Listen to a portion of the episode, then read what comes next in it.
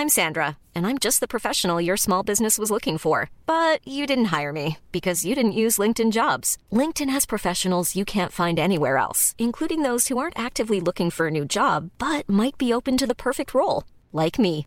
In a given month, over 70% of LinkedIn users don't visit other leading job sites. So if you're not looking on LinkedIn, you'll miss out on great candidates like Sandra. Start hiring professionals like a professional. Post your free job on linkedin.com/people today. Bonsoir à tous et bonsoir à toutes. Bienvenue dans Punchline ce soir sur CNews. Le monde arabe s'embrase après une frappe sur un hôpital à Gaza qui a provoqué des dizaines de morts parmi les civils. Qui a tiré sur cet hôpital? Le président américain Joe Biden dit avoir des preuves établies qui disculpent formellement Israël et qui valident la thèse d'un tir accidentel du djihad islamique. On va faire le point avec les toutes dernières informations ce soir. En France, les alertes à la bombe se multiplient. Plus de 12 aéroports ont été évacués dans la journée après de fausses alertes. Toulouse, Beauvais, Pau, Lille, Lyon ou encore Nantes. Le château de Versailles a également été une troisième fois évacué. Notre pays vit dans la crainte d'une nouvelle attaque terroriste. On entendra le ministre de l'Intérieur, Gérald Darmanin, expliquer le niveau d'alerte maximum. Voilà pour les grandes lignes de nos débats ce soir dans Punchline. D'abord, on va faire le rappel des titres de l'actualité de 17h avec Simon Guillain. Simon. Au lendemain de la frappe sur un hôpital dans le centre de Gaza, eh bien, le bilan s'alourdit. Au moins 471 personnes sont mortes dans l'explosion selon les autorités palestiniennes.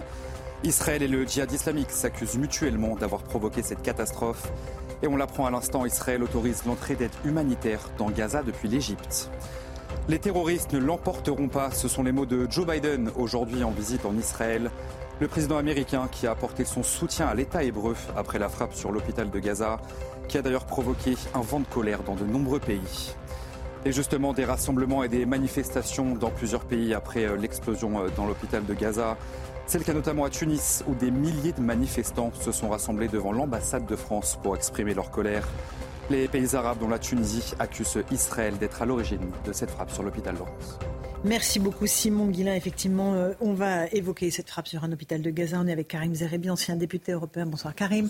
Avec Pierre Lelouch, ancien ministre, spécialiste des questions de politique internationale. Bonsoir.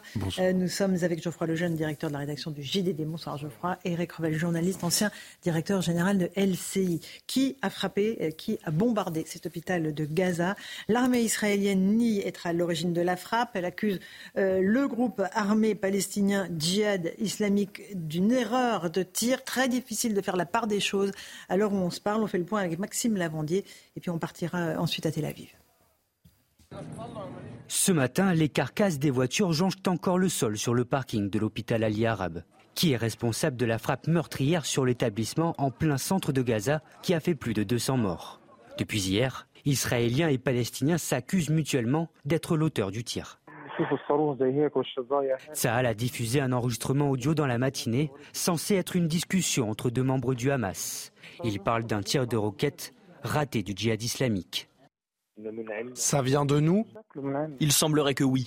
Israël appuie ses preuves par une autre vidéo. Elle montre qu'aucun cratère n'y est présent, ce qui invaliderait la thèse d'une explosion liée à une frappe aérienne. Mais aussi qu'aucun dégât n'a également été constaté sur les bâtiments voisins. Pour l'heure, aucune vérification des vidéos n'est possible. De son côté, le mouvement islamiste palestinien rejette les accusations. Selon le Hamas, Israël avait ordonné l'évacuation de l'hôpital sous la menace d'une bombe. Depuis le Qatar, le leader politique du Hamas appelle les pays arabes à faire bloc face à ce massacre. J'appelle tous les peuples des nations arabes et islamiques à sortir maintenant pour condamner ce massacre cette brutalité, ces crimes, à sortir dans toutes les capitales, dans toutes les villes, à élever la voix pour que cet ennemi cesse. Un drame qui ne diminue pas les tensions. Des frappes à Rafah dans le sud de la bande de Gaza ont été observées dans la matinée. Alors, je vais vous passer la parole dans un instant. On va, juste prendre la direction, si vous le voulez bien, euh, de nos envoyés spéciaux, Stéphanie Roquier et Charles Baget. Bonsoir, vous vous trouvez à Tel Aviv. Euh, Joe Biden s'est exprimé il y a quelques instants. Stéphanie, il a apporté son soutien à Israël.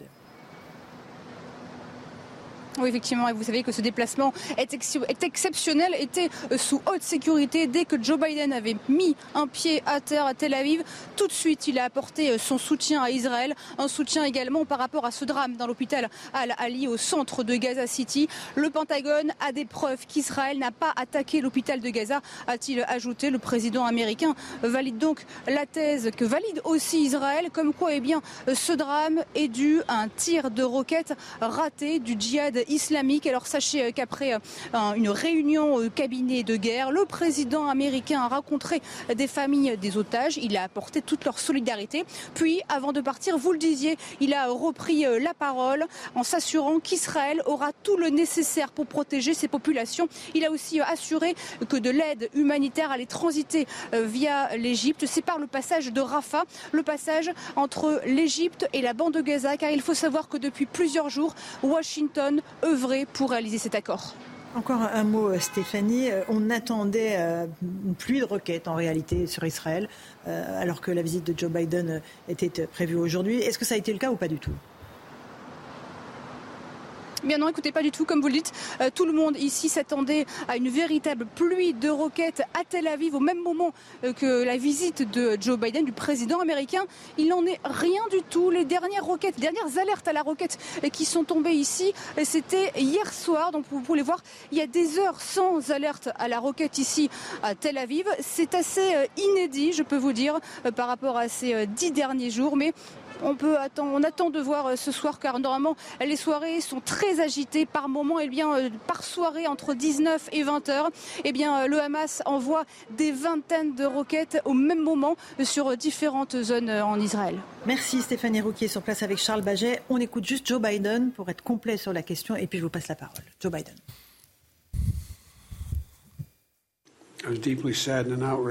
Je suis profondément attristé et indigné par l'explosion de l'hôpital de Gaza hier.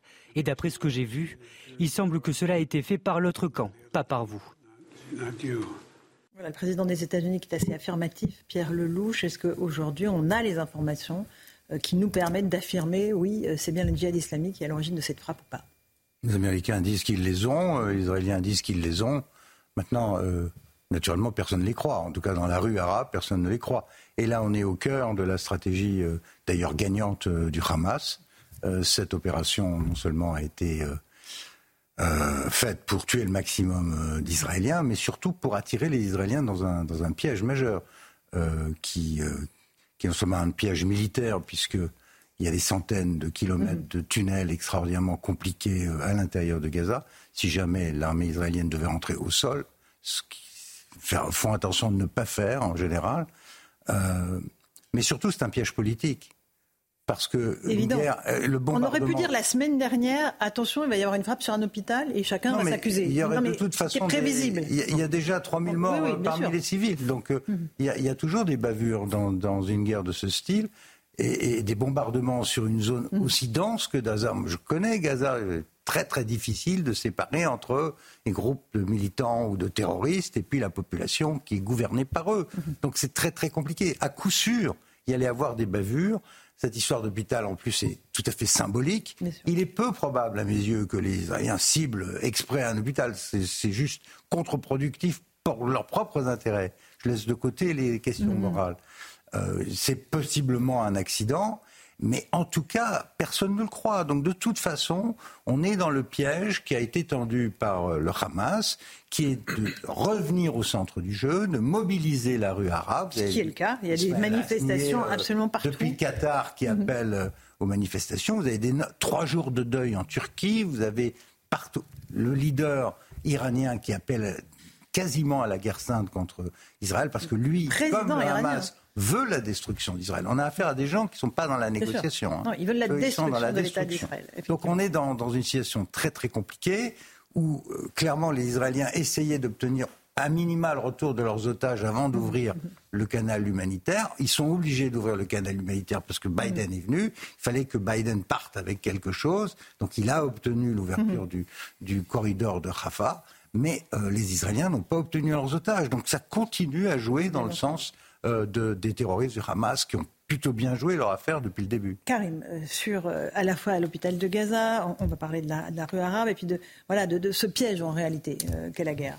Oui, moi je voudrais quand même dire ma profonde tristesse de voir 450 morts, plus de 450 morts donc dans la frappe sur cet hôpital, avec des femmes, des enfants, des malades, des personnes vulnérables, des populations civiles encore qui trinquent, et puis voir effectivement les Gazaouis sous blocus, privés de nourriture, d'électricité, d'eau.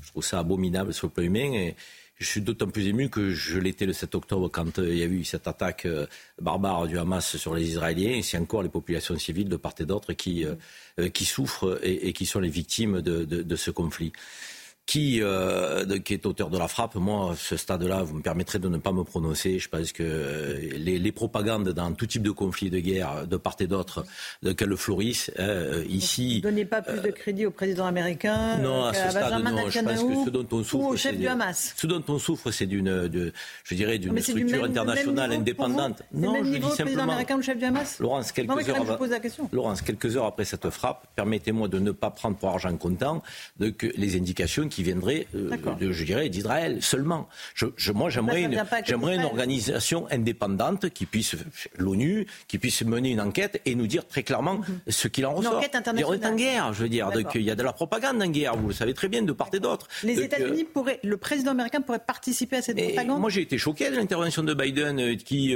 n'a pas un mot pour les Palestiniens je trouvais très déséquilibré. Mhm. Moi, je, je, la défense de l'État d'Israël, sans, sans aucune discussion. Il a, tout de suite précisé. Euh, non, absolument. Mais si, on vient de l'entendre. Bah non, pas du tout. Je, il a dit qu'il était profondément choqué de l'attaque. Bien sûr. D'accord, mais ah excusez-moi, au-delà de l'attaque, quand vous avez 2 millions de personnes qui sont sous blocus, vous demandez, au-delà d'un cordon euh, de, humanitaire qui passe par l'Égypte, vous demandez quand même à ce qu'on ne mélange pas les Palestiniens et le Hamas. Frapper le Hamas est une chose, faire payer tous les Palestiniens en est une autre. C'est quand même ce qu'on est en train de voir. Hmm. Alors, c'est dur, c'est dur de frapper les, Palestiniens. Malheureusement, le Hamas, mon cher Karim, sans toucher aux Palestiniens, puisque on le sait, euh, le Hamas se sert souvent de, des Gazaouis comme de boucliers humains, et c'est une des raisons pour lesquelles il y a tous ces, ces, chemins, ce métro euh, en dessous de, Gaza, c'est précisément parce que euh, ils savent très bien que c'est d'abord la population qui prend les bombes avant eux-mêmes. Mais juste une chose, où je suis d'accord sur un point fondamental, c'est que euh, l'information, qu'elle soit vraie ou fausse, en temps de guerre, c'est une arme de destruction massive des opinions publiques. Parce que évidemment, il faut absolument pas être dupe du jeu des uns les autres. Bon, moi je suis pas un expert en balistique, mais je me dis deux choses. On peut au moins se mettre d'accord sur une chose, c'est que évidemment Pierre Lelouch a raison. On euh, on voit pas les Israéliens viser volontairement un hôpital, à la veille de l'arrivée du président des États-Unis. Tir raté d'une requête du djihad islamique possible, la chose sur laquelle on peut se mettre d'accord sans doute, avant de savoir s'il y a une commission effectivement internationale, mhm. c'est qu'en tout cas, c'est malheureusement, parce que ces victimes, c'est terrible, c'est un tir raté quoi qu'il arrive. Maintenant, les premiers éléments que j'ai entendus, moi je ne suis pas un expert en mhm. balistique, c'est que j'ai entendu un expert qui expliquait que lorsque euh, Israël balance des bombes euh, d'une tonne ou, plus, en fait, ce sont des cratères gigantesques autour, desquels, dans le sujet, autour desquels il n'y a plus rien. On a vu des images ce qui n'est pas le cas mhm. là. Peut-être qu'on peut les revoir. Alors, je ne dis pas que c'est une requête, je n'en sais rien, mais je dis simplement que l'expert que j'ai entendu disait ça ne ressemble pas. Clair. Non, mais euh, je ne sais pas si c'est clair. En tout cas, on est plutôt sur cette piste-là. Maintenant, j'ai du mal à croire parce qu'entre Netanyahou et Biden, on ne peut pas dire que ce soit l'amour fou. Euh, Biden reproche beaucoup de choses à Netanyahou. J'ai du mal à croire qu'il suffirait, parce que les Israéliens ont vécu une barbarie immonde, que le président des États-Unis soit enrôlé, qu'on lui dise non, vous prenez parti. Bon, même si les États-Unis sont le soutien, soutien historique d'Israël, même si les États-Unis viennent avec deux porte-avions, etc. Donc voilà. Ok, Eric, j'entends. Je prends le jeune et après on accueille M. Miali. Euh, écoutez, moi, j'ai du mal. Enfin, on, est tous d'accord pour dire que c'est très compliqué de se prononcer sur ce genre de choses euh, dans ce, ce timing-là. Euh, la propagande de guerre, évidemment, elle existe dans tous les camps. Euh, ça m'a fait penser, vous savez, presque en termes de conséquences à l'explosion, enfin au sabotage du gazoduc Nord Stream. On a commenté ces images pendant très longtemps. On, était absolument dans l'incapacité de dire d'où ça venait. Alors, il se trouve que depuis, il y a eu un, des, enfin, des enquêtes mm. qui ont été menées, pas des enquêtes internationales, des enquêtes journalistiques. Fait, je crois, hein. On ne sait pas, mais disons que c'est moins, c'est beaucoup moins, voilà, c'est beaucoup moins évident qu'à l'époque l'époque. Oui, à l'époque, c'était censé être les Russes. Exactement. On s'aperçoit que c'est pas du tout côté de l'autre côté. Mais, mais, bon. Mais il n'y avait pas de victimes. Mais, je suis d'accord avec vous. Ce que je veux juste dire, c'est que conséquences énormes, conséquences énormes, et, pourtant euh, assez peu de certitude à l'heure où on parle. Mais je suis comme Pierre Lelouch, je ne vois pas l'intérêt d'Israël à, mhm. cette opération si elle a été voulue. Je ne vois pas. Mhm. Je ne comprends pas. Et je, juste, je, toussais un peu en entendant le chef politique du Hamas euh, se plaindre. Alors, on est d'accord pour dire que les Gazaouis sont, euh, sont victimes, servent de bouclier humain, etc. au Hamas, mais se plaindre de ces 450 morts après ce qui s'est passé une semaine plus tôt, je trouve que c'était à la limite de la décence. Gilles Mihaili, vous êtes directeur de la publication Revue Conflit. Merci d'être avec nous. Est-ce que vous, vous avez euh, plus d'informations que nous à ce stade-là sur cette frappe sur un hôpital de Gaza? Je pense que j'ai accès aux mêmes informations que vous et je pense parce que j'ai les mêmes informations que vous, qu'aujourd'hui, mettre de doute et avoir de poudre de gazelle, c'est soutenir le Hamas. Mhm. C'est assez rare que ça arrive. Quand tel mensonge euh, est réfuté en 3-4 heures vous êtes tous invités d'aller sur le meilleur site d'OSINT de gens qui sont spécialisés dans le open source intelligence, mhm. des gens qui analysent les, angles, qui analysent les vidéos, qui ne sont pas tendres ni avec les Russes, ni avec les Ukrainiens, ni avec les Israéliens, ni avec qui que ce soit. On sait que les Américains n'auraient jamais hésité à, accuser Israël. On sait que par les passés, que ce soit au Liban ou ailleurs, quand Israël a fait une bavure, Israël l'avait euh, admis, a expliqué. Euh, même euh, cette histoire de, l'enfant palestinien de 2000 avec euh, Charles Anderlin, mmh. Israël a commencé par dire on n'a pas d'informations, mais ce n'est pas impossible. Donc, appeler ça propagande des guerres, c'est ignoble. Et aujourd'hui, dans ces cas précis, 23 heures après ce qui s'est passé, c'est quasiment une certitude, non seulement que le djihad islamique a tiré un missile mmh. sur Haïfa, c'est-à-dire à Haïfa, il y a quatre hôpitaux. Mhm. Les missiles de, djihad islamique ne sont pas précises. Mhm. Et donc, eux, ils voulaient faire quelque chose comme euh, les résultats de cet accident. Donc, ils voulaient, il, était prêt à, toucher un hôpital israélien. Ils ont touché un hôpital à Gaza. Hamas savait, il y a des enregistrements sonores, mm Hamas savait. Et au lieu de dire bavure, ils ont dit tiens, et ils ont mis dehors la rue arabe. Mhm. Et, euh, avec ils ont mis dehors, et derrière eux, BBC, Washington Times, mhm. c'est un, c'est inouï ce qui se passait hier soir, inouï. De la désinformation, selon vous. Oh, oui, la manipulation, la mauvaise foi, mhm. crasse, énorme. Alors Pierre Lelouch, Karim, si vous voulez répondre, allez-y. Là où il y a eu un, cliquet politique euh, majeur, euh, moi aussi je pense que il peut toujours y avoir des bavures, mais quand on sait comment sont guidées les bombes aujourd'hui par genre d'avion qu'utilisent euh, les Américains, euh, je suis désolé, ça ça le fait pas quoi. Et j'ai vu les vidéos, j'ai entendu les, les conversations. Euh, mhm. Bon, peu importe. Le, je dis peu importe parce que au-delà de la souffrance des gens, et là je m'associe à ce que disait Karim depuis le début, c'est une vraie boucherie cette affaire. On en est à plus de 5000 morts de part et d'autre et c'est catastrophique. Et surtout, c'est grave parce que ça peut littéralement amené à une explosion mondiale. Je pèse mes mots parce que qu'est-ce qui se passe aujourd'hui? L'affaire de l'hôpital a été immédiatement utilisée, mais au plus haut niveau. Le sommet de Haman avec le président américain, excusez-moi du peu, en présence du président égyptien, du, roi de Jordanie, mm. du président de l'autorité palestinienne. Tout ça a été annulé instantanément. Dans la foulée, vous avez l'intervention de celui qui a ordonné l'opération, Ismaël Haniyeh, depuis Qatar, allié des États-Unis, au passage, n'est-ce pas? Mhm. Et ami de l'Iran. Et puis l'appel du président iranien. Moi, j'ai écouté ce qu'a dit euh, le président iranien devant une assemblée de gens euh, appelant à la mort d'Israël. Donc on est et appelant à la colère du monde musulman, partout dans le monde musulman. Et comme par hasard, vous avez quoi? Bah, Vous avez des attentats en Belgique, vous avez des attentats en France, vous avez des aéroports bloqués. On va en parler et on, sent que, on sent que cette affaire est en train de, de, métastaser à l'intérieur de l'Europe, qui est naturellement le continent le plus proche et le plus menacé. Et moi, je vais vous dire, euh, j'ai 40 ans, je crois, d'expérience en matière internationale. Je suis, pour la première fois de ma vie, réellement inquiet d'un risque d'inflammation au niveau euh, international et au niveau interétatique. On, Donc on, est en train de, euh, à partir d'une affaire comme dans le monde arabe dans un instant. Euh, c'est pour ça que l'affaire elle-même est presque insignifiante. Ce qui compte, c'est l'utilisation. Et clairement, du côté du monde arabo-musulman, on est devant une escalade dont personne ne connaît l'issue. Euh, Karim, peut-être un mot, vous voulez répondre? Non, mais c'était encore une fois, moi je, ne peux m'empêcher euh, toujours de porter le focus sur les populations civiles de part et d'autre. Je, je, suis, euh, je suis atterré par le fait qu'elles sont les victimes de ce conflit et, quelque part un peu prises en otage. Le 7 octobre, cette barbarie qui a touché les Israéliens, cette réponse disproportionnée qui va toucher, je dirais, les Palestiniens, à mon avis, encore pour longtemps, avec des milliers de morts euh, d'un côté comme de l'autre. Ce berceau de l'humanité, cette terre qui était le berceau de l'humanité, devait le berceau de l'inhumanité.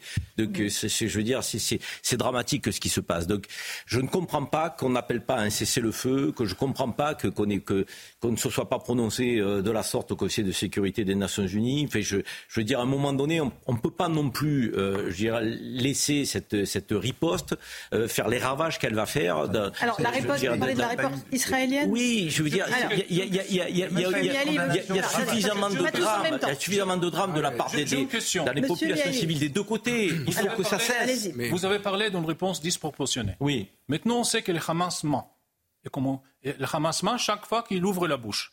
Alors comment vous savez que la réponse est disproportionnée? Comment bah, Vous avez tout à l'heure qu'ils font, qu font une enquête internationale pour établir les faits. Comment on peut croire au Hamas? Comment on peut prendre leurs chiffres de morts des enfants et d'adultes? Comment à, quoi vous basez pour dire que c'est disproportionné Monsieur, sereinement, il faut qu'on échange. Sereinement, j'ai envie de vous dire que moi, mes sources, ce n'est pas le Hamas. Moi, il y a des ONG aujourd'hui qui sont là-bas sur place. Et il y a des ONG, il y a des, il y a, il y a des, il y a des gens qui peuvent aujourd'hui témoigner de l'horreur. Dire, qui, non, qui peuvent témoigner de l'horreur? Il y a l'ONU, il y a les Nations Unies, donc, qui nous donnent des informations, donc, qui appellent un cessez-le-feu. C'est le ministre, c'est le ministère de la Santé il y a aujourd'hui des voix qui s'élèvent pour appeler un cessez-le-feu, des voix qui s'élèvent pour qu'on aille vers effectivement l'arrêt donc de ces horreurs pour les populations civiles. Moi, je maintiens à ça. Ne vous en déplaise. On n'est pas dans une compétition de l'horreur. Je veux dire, moi, je ne verserai jamais là-dedans. Il y a eu l'horreur pour les Israéliens le 7 octobre. Il y a eu une horreur qui est en train de se passer pour les Palestiniens de Gaza, donc qui ne sont pas le Hamas. Donc n'associez pas tous les Palestiniens au Hamas. pas fait. Le Hamas, c'est lui aujourd'hui qui, qui, est, qui, la cible. Et là, aujourd'hui, la cible, ça devient les Palestiniens. Mais on ne sait pas ça, exactement ce qui se passe. Mais comment on sait pas la, source, ne, faites, source, ne faites pas, ne faites pas, ne faites pas comme si, comme, ne faites pas comme tout le monde dit autour de cette table. Oui, il y aura des, des, des, des impacts collatéraux, des civils qui vont mourir. tout le monde s'accorde à dire ça. Mais moi, je, je veux dire, il faut que ça s'arrête. Il faut que ça s'arrête. C'est quoi, une réponse proportionnée pour vous? Il faut cibler le Hamas. Et c'est une guerre, effectivement, cibler le Hamas sans toucher les Palestiniens, qui prendra peut-être plus de temps, qui sera plus, euh, plus chirurgicale, si je puis parler ainsi. Donc à un moment donné, il y a des ennemis, mais tous les Palestiniens ne sont pas les ennemis quand même. Rassurez-moi, on ne va pas éradiquer Gaza. Ce qui est très intéressant, c'est de voir comment le, débat public, en tout cas chez nous en France, a évolué en dix jours. Parce qu'il y a dix jours, euh, moi j'étais à CNews euh, le, le, soir de, de, de, des attentats en Israël. je, me, me souviens très bien de la tonalité, c'était Israël va rentrer à Gaza. C'est une certitude. La riposte sera totale. Le Hamas va être éradiqué. C'était d'ailleurs la tonalité de ce que disait Netanyahou.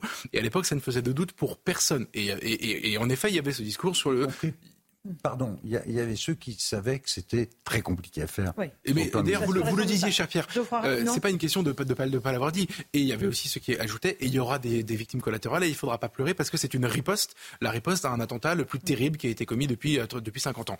À l'époque, c'était facile à dire. Depuis cette nuit, ce qui est en train de se passer, c'est depuis cet hôpital, et c'est là où je vous mm. rejoins, c'est, enfin, où Pierre le disait en début d'émission, euh, c'est un, stratégiquement, si c'est de la part du Hamas, c'est un coup de génie. Depuis cette nuit, la tonalité a changé, et, et, maintenant, beaucoup plus de monde disent, attention, il ne faut pas que ce soit non plus une vitrification de Gaza, euh, ça n'est pas possible, et donc il y a le corridor humanitaire, et, et donc en réalité... Sans libération des otages sans libération C'est ça qui est, c'est ça qui est exceptionnel. Donc en réalité, moi je vous rejoins. Le prérequis à tout. Mais bien sûr. Libération sans condition. je voudrais, je voudrais, sans otages. je voudrais quand même rappeler. Dont des Français. Je voudrais quand même rappeler que le point de départ de cette affaire, le point de départ de cette affaire, et, c'est pour ça que je ne veux pas rentrer dans cette querelle. Personne ne veut vitrifier qui que ce ah, soit. Mais je, je, je, je veux juste rappeler l'énormité de ce qui a été décidé par les gens qui, qui dirigent le Hamas. Ils ont fait tuer l'équivalent de 10 000 Français à l'échelle de la France. C'est comme si des gens rentraient dans les maisons, dans nos villes, et tuaient 10 000 personnes. Qu'est-ce que vous croyez que serait la réaction le lendemain des, des, Français? Donc il y a eu cet effet très fort en Israël, mais en même temps, vous sentez monter quand même des gens qui se disent, mais attendez, une fois que vous faites l'opération terrestre, qu'est-ce que vous faites? Vous allez prendre le contrôle de Gaza? Ce que les Israéliens n'ont jamais vu faire, ni les Égyptiens d'ailleurs, parce qu'il y a une longue histoire depuis 1948. Personne n'en voulait de ce territoire. Donc la euh, question c'est comment on en sort? En effet, il faut arriver à un moment où on arrête le feu, ben où on libère les otages, et surtout on s'interroge sur la suite comment est-ce qu'on organise le gouvernement de Hamas entre gens raisonnables. nous, ne sommes pas entre gens raisonnables avec le Hamas d'un côté de la table. Malheureusement, c'est une organisation terroriste avec qui il est impossible de dialoguer. Et qui a pris le contrôle après des élections gagnées en 2006. Il n'y a plus d'élections. Il n'y a pas eu d'élections. Par un putsch en juin 2007. D'accord, il y a eu une guerre civile après l'OLP. Après, avec on continue ce débat dans un instant dans Punchline sur CNews. Ils ont gagné euh, l'élection. Dans un instant. À tout de suite.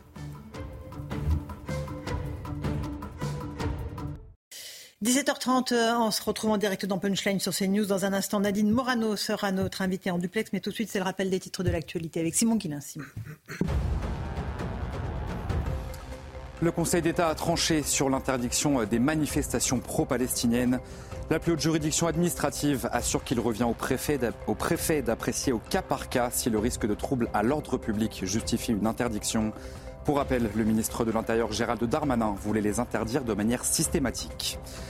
Clément Beaune annonce un renforcement de la sécurité à la SNCF. Le nombre d'agents dans les gares va passer de 2800 à 3300 d'ici l'été 2024, soit une augmentation de 20% d'effectifs supplémentaires.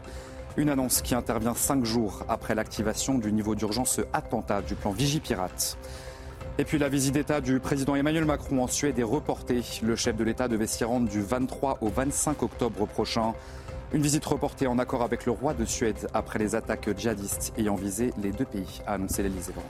Merci beaucoup Simon Guillain. On est toujours en plateau avec Pierre Lelouch, Karim Zerabi, Monsieur Miaili, Geoffroy Lejeune, Eric Revel. On, va peut-être partir, si vous le permettez, rejoindre Nadine Morado, qui est en duplex avec nous. Euh, bonsoir depuis le Parlement européen. Bonsoir Nadine Morano. On évoquait cette frappe contre un hôpital de Gaza. La Maison-Blanche, Joe Biden, disculpe euh, formellement Israël d'en être l'auteur. Est-ce que vous souhaitez, est-ce que vous demandez une enquête internationale? Écoutez, il y a des éléments de, preuve qui euh, ont, été donnés par, euh, par Israël.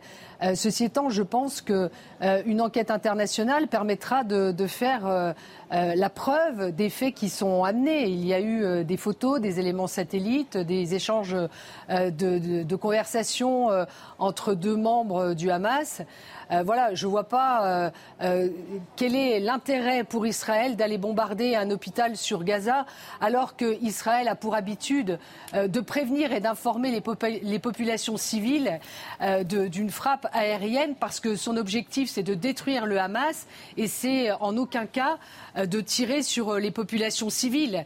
le Hamas est un groupe terroriste et Israël est une démocratie, rappelons-le. Euh, en France, euh, il y a eu de multiples alertes à la bombe aujourd'hui. 12 euh, aéroports ont été évacués, le château de Versailles également. le niveau d'alerte attentat a été rehaussé par le ministre de l'Intérieur, Gérald Darmanin. Est-ce qu'il faut redouter, après la mort de Dominique Bernard, ce professeur de français tué à Arras par un, radicalisé fiché S, un regain de violence dans notre pays Nadine Morano? Oui, bien sûr. Euh, bien sûr, évidemment, tout le monde est inquiet euh, en ce moment euh, avec les appels à, une forme de djihad mondial. on voit bien que, avec le nombre de personnes qui sont fichées dans notre pays, le nombre de personnes dangereuses, dont a parlé d'ailleurs le ministre de l'Intérieur, nous savons très bien que la France est exposée au, terrorisme, tout comme d'ailleurs ça s'est passé en Belgique. Et vous voyez bien d'ailleurs l'assaillant qui a été abattu à Bruxelles euh, euh, en fait, était passé en plus par, par Lampedusa, est arrivé sur le territoire européen de manière illégale. Et, moi qui suis allé à Lampedusa, je l'ai, je l'ai dit, expliqué, il y a des milliers, des milliers de personnes qui arrivent par bateau sur Lampedusa et les chiffres du Haut Commissariat aux réfugiés euh, disent que sur les 128 000 personnes qui sont arrivées en Italie euh, sur les côtes italiennes en six mois, il n'y a que 11% de femmes. Donc il y a plus de 90% d'hommes qui arrivent seuls et armés euh, avec des couteaux. C'est les gardes-côtes italiens qui, nous l'ont dit. Donc visiblement, euh, il y a des personnes dangereuses sur notre pays, mais on a aussi potentiellement des personnes dangereuses qui sont en train d'arriver.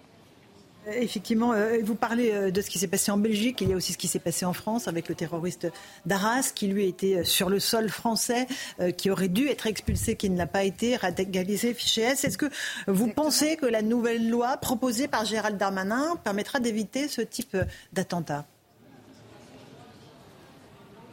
Non, parce que euh, le, texte, le projet de loi de Gérald Darmanin euh, est plutôt une pompe aspirante à l'immigration illégale, s'agissant de son article qui permet de régulariser euh, les personnes clandestines pour pouvoir répondre, soi-disant, à des métiers en tension. Donc on voit bien que c'est une porte ouverte à, l'immigration illégale. Rien en ce qui concerne les mineurs non accompagnés, dont on sait aussi que c'est une filière d'immigration extrêmement importante. Et on, on sait très bien que parmi les 40 000 mineurs non accompagnés, quand ils le sont vraiment, euh, sur euh, ceux qui sont euh, à Paris, on, sait que la plupart des cas de délinquance qui sont faits par des mineurs non accompagnés viennent dans le top 3 des pays, des pays du Maghreb en fait. Et donc on sait très bien qu'il faut absolument bloquer ce dispositif des mineurs non accompagnés. Il faut les renvoyer dans leur pays d'origine. D'autres pays de l'Union européenne le font. La France ne le fait pas parce que, à travers son code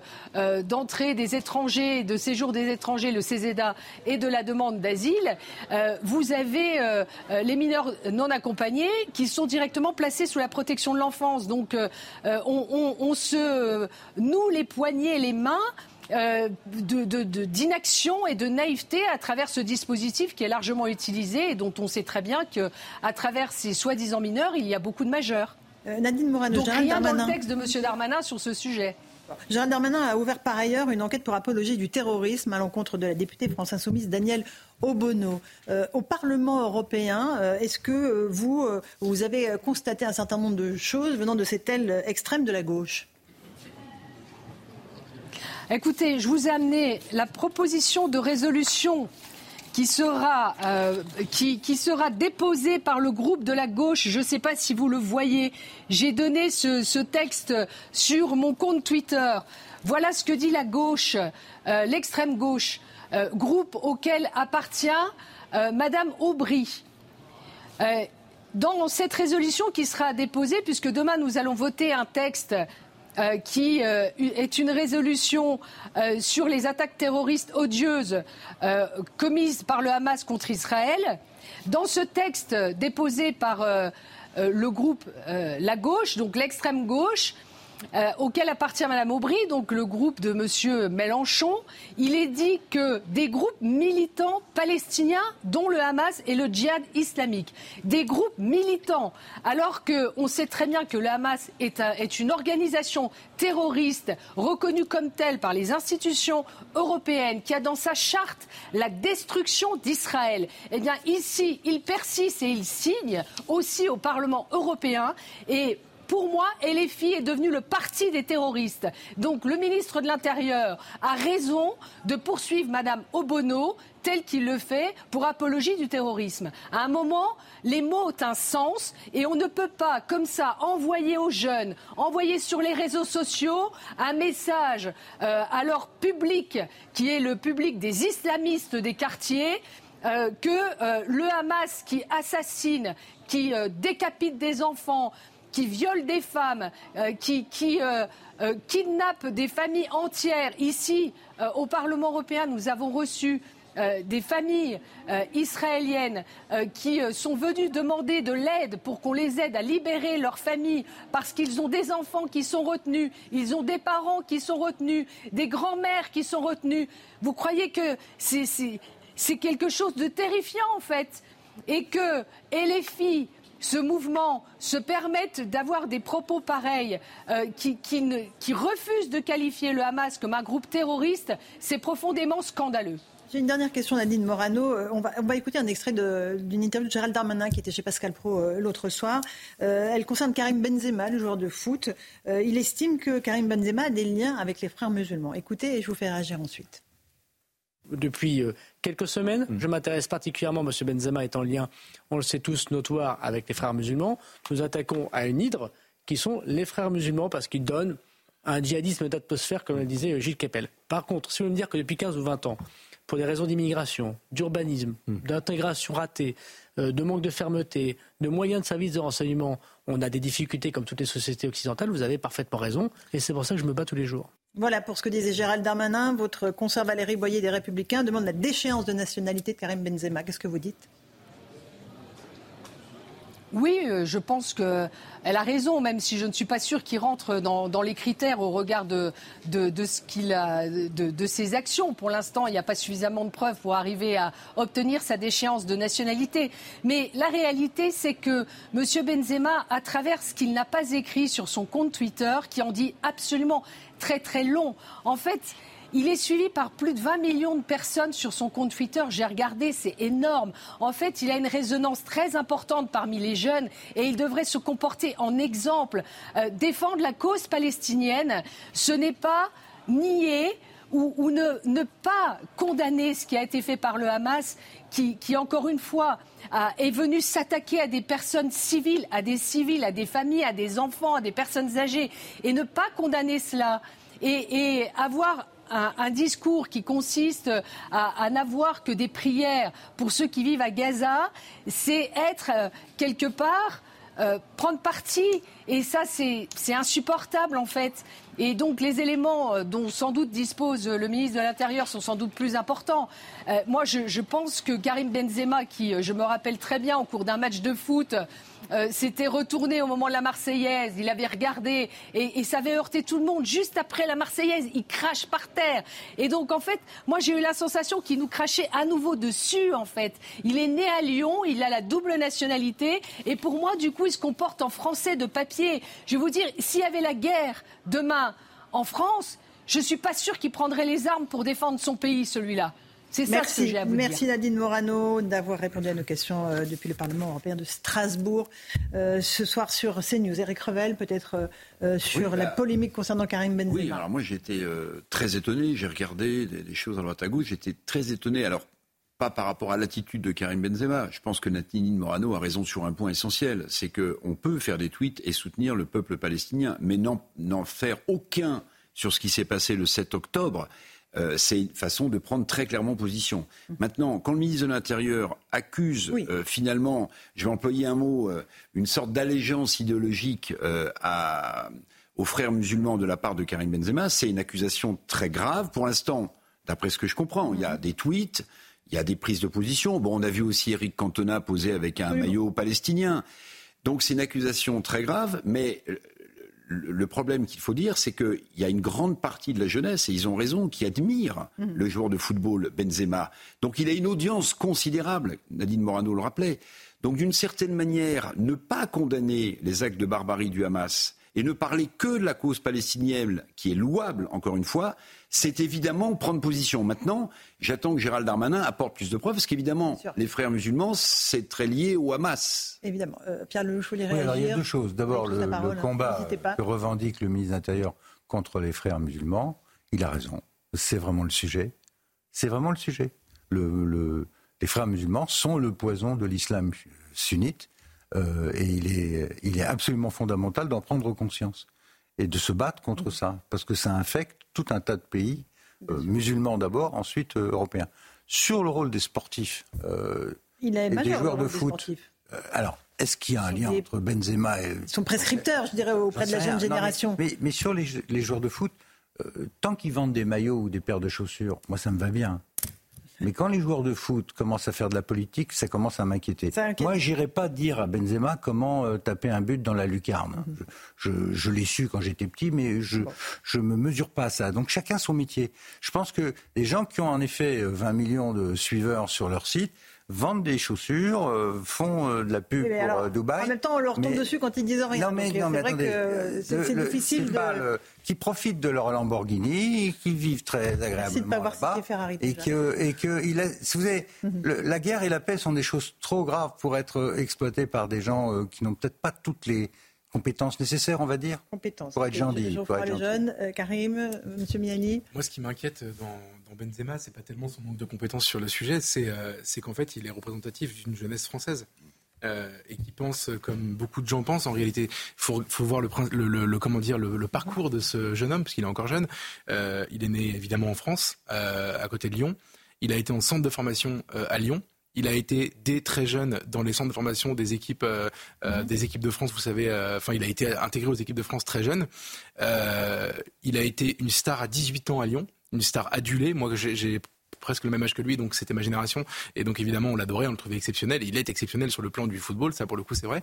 Euh, il part très jeune, assez jeune, à Madrid, où il est une star européenne. Mhm. Il finit par avoir le Ballon d'Or. Et en parallèle de tout ça, il crache sur la France, comme le disait Nani Morano, c'est vrai, il crache juste après la Marseillaise, sans jamais expliquer qu'on a mal compris ce qu'il a voulu faire. Mhm. Il a jamais dit non, non, vous avez mal compris, etc.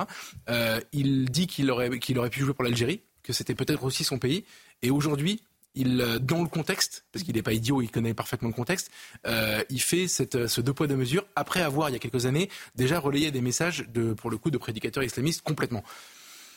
Ça fait, une, ça fait un tableau général qui est euh, assez, qui est assez inquiétant. Et, et, attendez, et il a réussi dans la vie. Il est en effet très riche ah et adulé. Donc ça veut dire que le, le, même profil avec mm. pas la réussite, ça, je vous laisse imaginer, ça part en Syrie en fait. Alors, Bon, M. Miali, et après je, je passe la parole Karim. Je, je, je, mets les, pas, les, les cas d'Eric Cantona complètement à côté. Oui, oui. D'abord, l'image avec le maillot palestinien date d'il y a un an, je crois. Et, et, et en, plus, je pense qu'il a, il a, il a condamné le Hamas oui. et que soutenir les Palestiniens, c'est autre chose, c'est un autre débat. Et je ne veux même pas parler des deux choses au même... Dans, le même, dans même, même, même, occasion. C'est tout ce que je voulais dire. Très bien. Alors, Karim, sur euh, les accusations non, mais de Karim je trouve Que les accusations portées par le ministre de l'Intérieur sont d'une gravité telle que j'espère qu'on va avoir des éléments. Euh, euh, donc euh, concrets dans les jours euh, qui viennent. Hein. C'est grave de, de, de, porter une accusation de ce type euh, de, sur Karim Benzema si elle n'est pas étayée. Mhm. Donc euh, très ah, franchement. Il est ministre de l'Intérieur, j'imagine qu'il a des informations. Pardon Il est ministre de l'Intérieur, j'espère qu'il a des informations. Ben, oui, mais il est ministre de l'Intérieur, mais si moi, peut... ça veut dire quoi? Ça veut dire s'il a des éléments tels qu'il les a, ça veut dire que Benzema est un minima fichier S. Je sais pas, mais d'avoir des liens avec les entraîne obligatoirement le fait d'être Je sais pas. Vous savez, il y a beaucoup, de gens, il y a beaucoup de gens qui sont fichés S aujourd'hui et, et, et qui euh, qui n'ont pas commis de faits graves. Je veux dire, vous savez comment on, fiche S quelqu'un Si on avait Alain Bauer pour nous l'expliquer, ce serait passionnant. Je veux dire, il y a des gens qui sont fichés S parce qu'on les a vus discuter avec quelqu'un, parce que c'est pas que des gens décrétés comme dangereux. Ça c'est le faux, c'est faux. Ça c'est le premier point. Le deuxième point, le deuxième point. Non, mais personne dit ça. Non, Karim, je veux dire, personne ne dit ça. Je vous dis simplement que si le ministre de l'Intérieur eh ben, avance une, euh, une, une accusation de ce type, il faut qu'elle soit étayée. on ne peut pas jeter l'eau propre sur quelqu'un si ce n'est pas étayé. Ensuite, Benzema, on peut regretter son manque d'équilibre. Effectivement, il faut répondre parce que parce que non mais on peut le regretter, on peut le regretter. Non mais on peut le regretter. Je suis, on peut, on doit. Je suis en train de le dire. Il n'y a pas d'équilibre carrément. Je suis en train de le dire. Pour autant, son message n'appelait à aucune violence. Je veux dire par là, attention. Ah je veux dire, ne, ne, ne, faisons pas dire à son message ce qu'il n'a pas dit. Parce que ce qui est à une... pas la violence. Non, non, mais. Il y a des gens plus. Mais ça y est, c'est un frère musulman, c'est acté. Parmi, les, parmi, les, frères musulmans, il y a ceux qui appellent à la violence, ceux qui font de l'entrisme. Mais pourquoi tu parles de, de frères musulmans avec Benzema aujourd'hui Non, mais c'est ce que, ce que j'allais dire. Le, le, déjà, fichier S, c'est quand on est suspecté d'être dangereux. Donc, c'est il faut une forme d'action, en effet, de réseau, de relais, etc. Là, ce que disait Gérald Darmanin, moi j'étais en plateau avec lui, j'ai très bien compris, on en a parlé euh, euh ensuite, c'est une idéologie. L'idéologie, elle n'est pas interdite. Et on fiche pas les gens pour idéologie dans ce pays, en France. Euh, donc, il, il, dénonce une idéologie, et en effet, il y a la, il y a la notion d'entrisme aussi, d'influence idéologique, etc. d'accord qu'il faut que ce soit étayé tout ça. oui, mais justement, j'y viens justement. Il y a eu un cas très intéressant. Il y a quelques semaines, euh, Karim Benzema avait intenté un procès à un militant euh, identitaire qui s'appelle Damien Rieu, qui est dans le parti d'Éric Zemmour, et qui l'avait accusé sur les réseaux sociaux d'être un islamiste, etc. Eh ben, Karim Benzema a perdu ce procès. Et alors? Bah Parce que la justice a jugé qu'il y avait suffisamment d'éléments pour dire qu'on pouvait dire qu'il était islamiste. Non mais attends, excuse-moi. Non, c'est là, là, moi je trouve que cette discussion est, est, très pernicieuse. On, a l'impression qu'on se substitue à la justice, qu'on a des éléments du ministère de l'Intérieur. Moi, je suis très malaise là-dessus. Pour moi, Benzema, on a une du ministre euh, Benzema, il a, le tweet de Benzema. Il a fait une voilà, il a fait une déclaration, il a fait un tweet, euh, donc effectivement où on peut regretter qu'il n'ait pas parlé des civils israéliens tués. Ça, c'est un fait. Pour autant, ce tweet n'appelle pas à la violence. Et je pense qu'il ne faut pas non plus faire des raccourcis au stade où nous en sommes et à la position qui est la nôtre. J'aimerais qu'on revienne juste au cœur du sujet qu'on évoquait au tout début de l'émission, euh, la colère qui s'étend dans le monde arabe, parce que c'est important, euh, après euh, ce qui s'est passé dans un hôpital de Gaza. On fait le point avec Léo Marcheguet, et puis je vous passe la parole ensuite. Réunis à l'appel du Hezbollah libanais pour une journée de colère, environ 5000 Jordaniens se sont rassemblés près de l'ambassade d'Israël à Amman, drapeau palestinien à la main. Situation similaire devant l'ambassade de France à Tunis, où des milliers de Tunisiens sont venus dénoncer la situation des civils après la frappe meurtrière sur un hôpital à Gaza. Nous voulons la libération de la Palestine, pas seulement par les paroles, mais avec des actes. Arrêtons de parler et de négocier dans le vide. L'entité sioniste est brutale et bombarde des enfants, des innocents de sang-froid. D'autres appellent à l'unité de la communauté arabe et dénoncent l'impuissance du droit international. Le fait de brûler l'humanité, de tuer des bébés est un acte hideux. Cela ne devrait même pas arriver aux animaux. Il s'agit d'un crime grave et d'un échec colossal.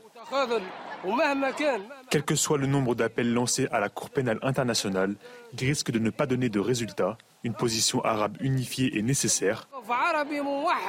Assez de déception, vous nous faites honte. Suite à l'appel du Hezbollah libanais, des heurts ont éclaté à Beyrouth. Face à la dégradation des conditions de sécurité, les États-Unis déconseillent à tout ressortissant américain de se rendre au Liban. Monsieur Miaili, c'est ça euh, ce que redoute Israël, c'est qu'il y ait une espèce d'unification du monde arabe euh, contre, euh, contre ce pays Je pense que mis à part euh, les Chinois et les, Russes et les Nord-Coréens, tout le monde redoute ça, mhm. commencer par les pays arabes. C'est ça, la, bombe atomique politique, c'est ça. La rue arabe, la rue musulmane, parce que les Arabes sont minoritaires parmi les musulmans.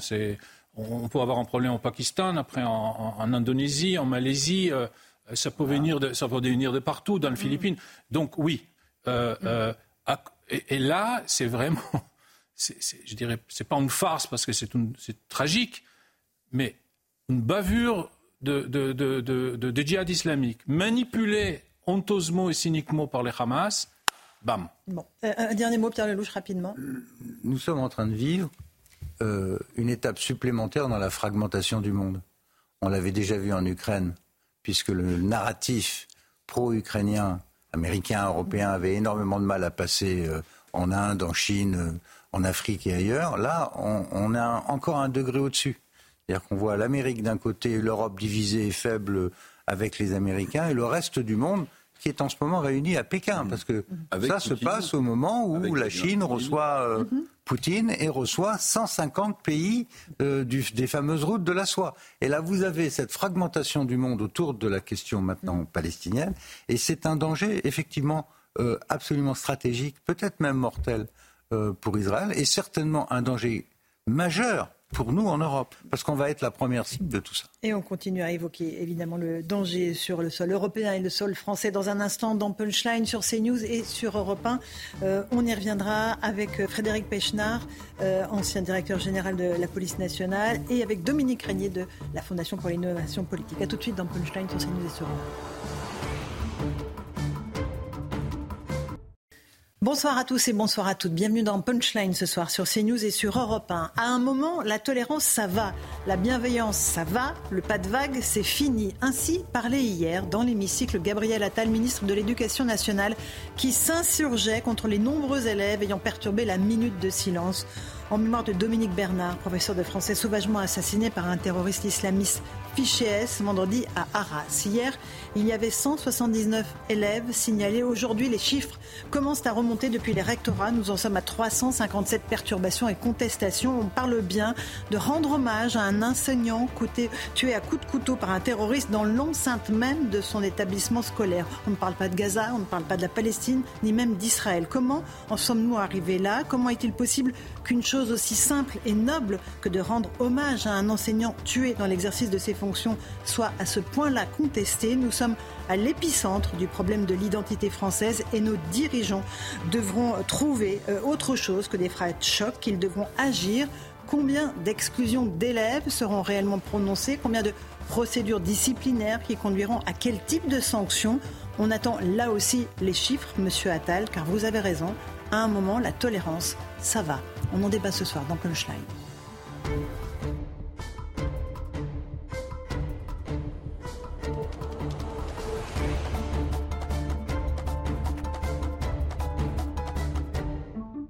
Il est 18h, bienvenue si vous nous rejoignez à l'instant sur Europe 1 et sur CNews. D'abord le rappel des titres de l'actualité. 24 Français ont été tués dans les attaques du Hamas contre Israël. Sept sont toujours portés disparus. Plusieurs d'entre eux seraient retenus euh, dans la bande de Gaza. C'est ce qu'a affirmé à la mi-journée la Première ministre Elisabeth Borne.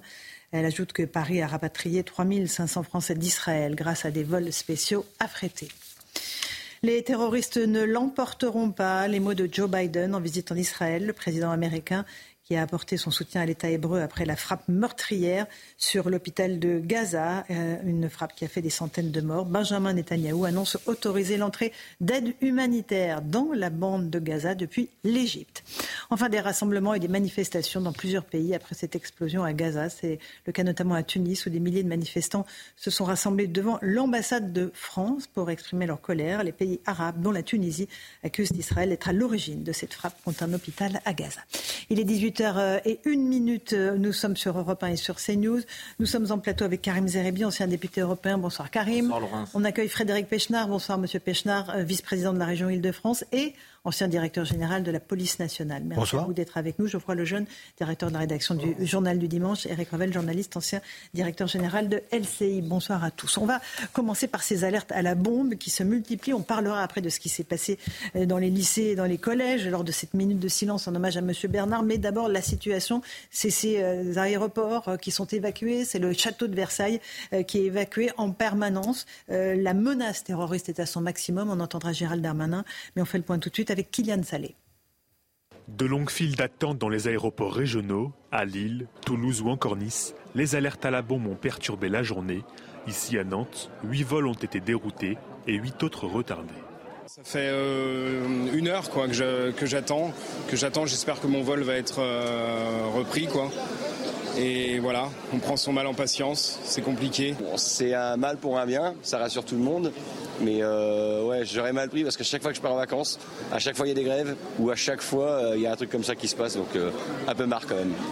Le parquet de Nantes a été saisi. Dans tous les cas, il s'agit de fausses alertes à la bombe, de faux signalements effectués sur le site internet moncommissariat.fr à l'aéroport de Paris-Beauvais. Quatre vols ont été annulés.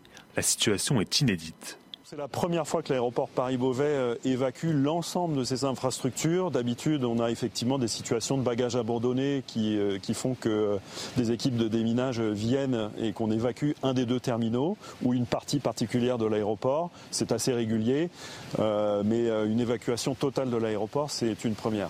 Ces fausses alertes ne concernent pas que les aéroports. Le château de Versailles a été évacué pour la troisième fois en cinq jours. Les établissements scolaires ont reçu 168 alertes à la bombe depuis la rentrée.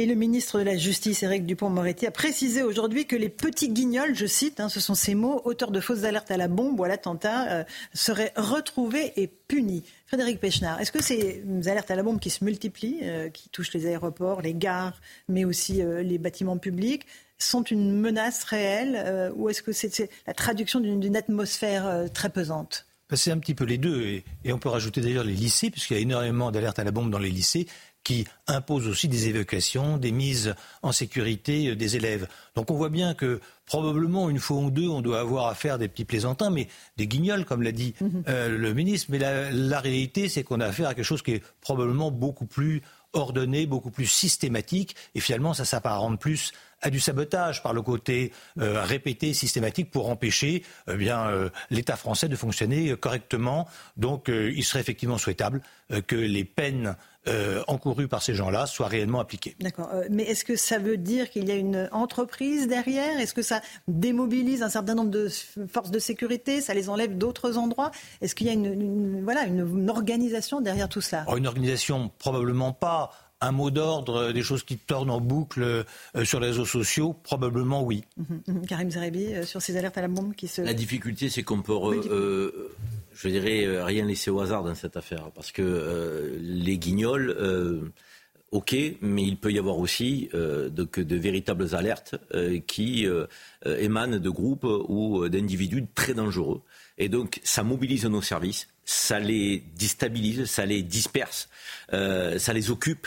Et, effectivement, c'est, je dirais que c'est très grave euh, pour le fonctionnement de nos services de police, pour la sécurité des Français que nous sommes. Et c'est pour ça que si on arrive à mettre la main sur quelqu'un euh, qui le fait soit parce qu'il euh, s'amuse, soit parce qu'il a des idées derrière la tête, mmh, mmh. il faut qu'il y ait des sanctions très fermes, très fortes sur lesquelles nous devons communiquer pour que ça ne crée pas, euh, je dirais, des, émules derrière euh, qui euh, tentent de, mettre à la pagaille dans le pays. Éric Revel oui, Mais au-delà de la désorganisation que ça, implique partout sur le territoire, je vais inventer un mot pour l'occasion, on est dans un climat terrorisant en fait, parce que mhm.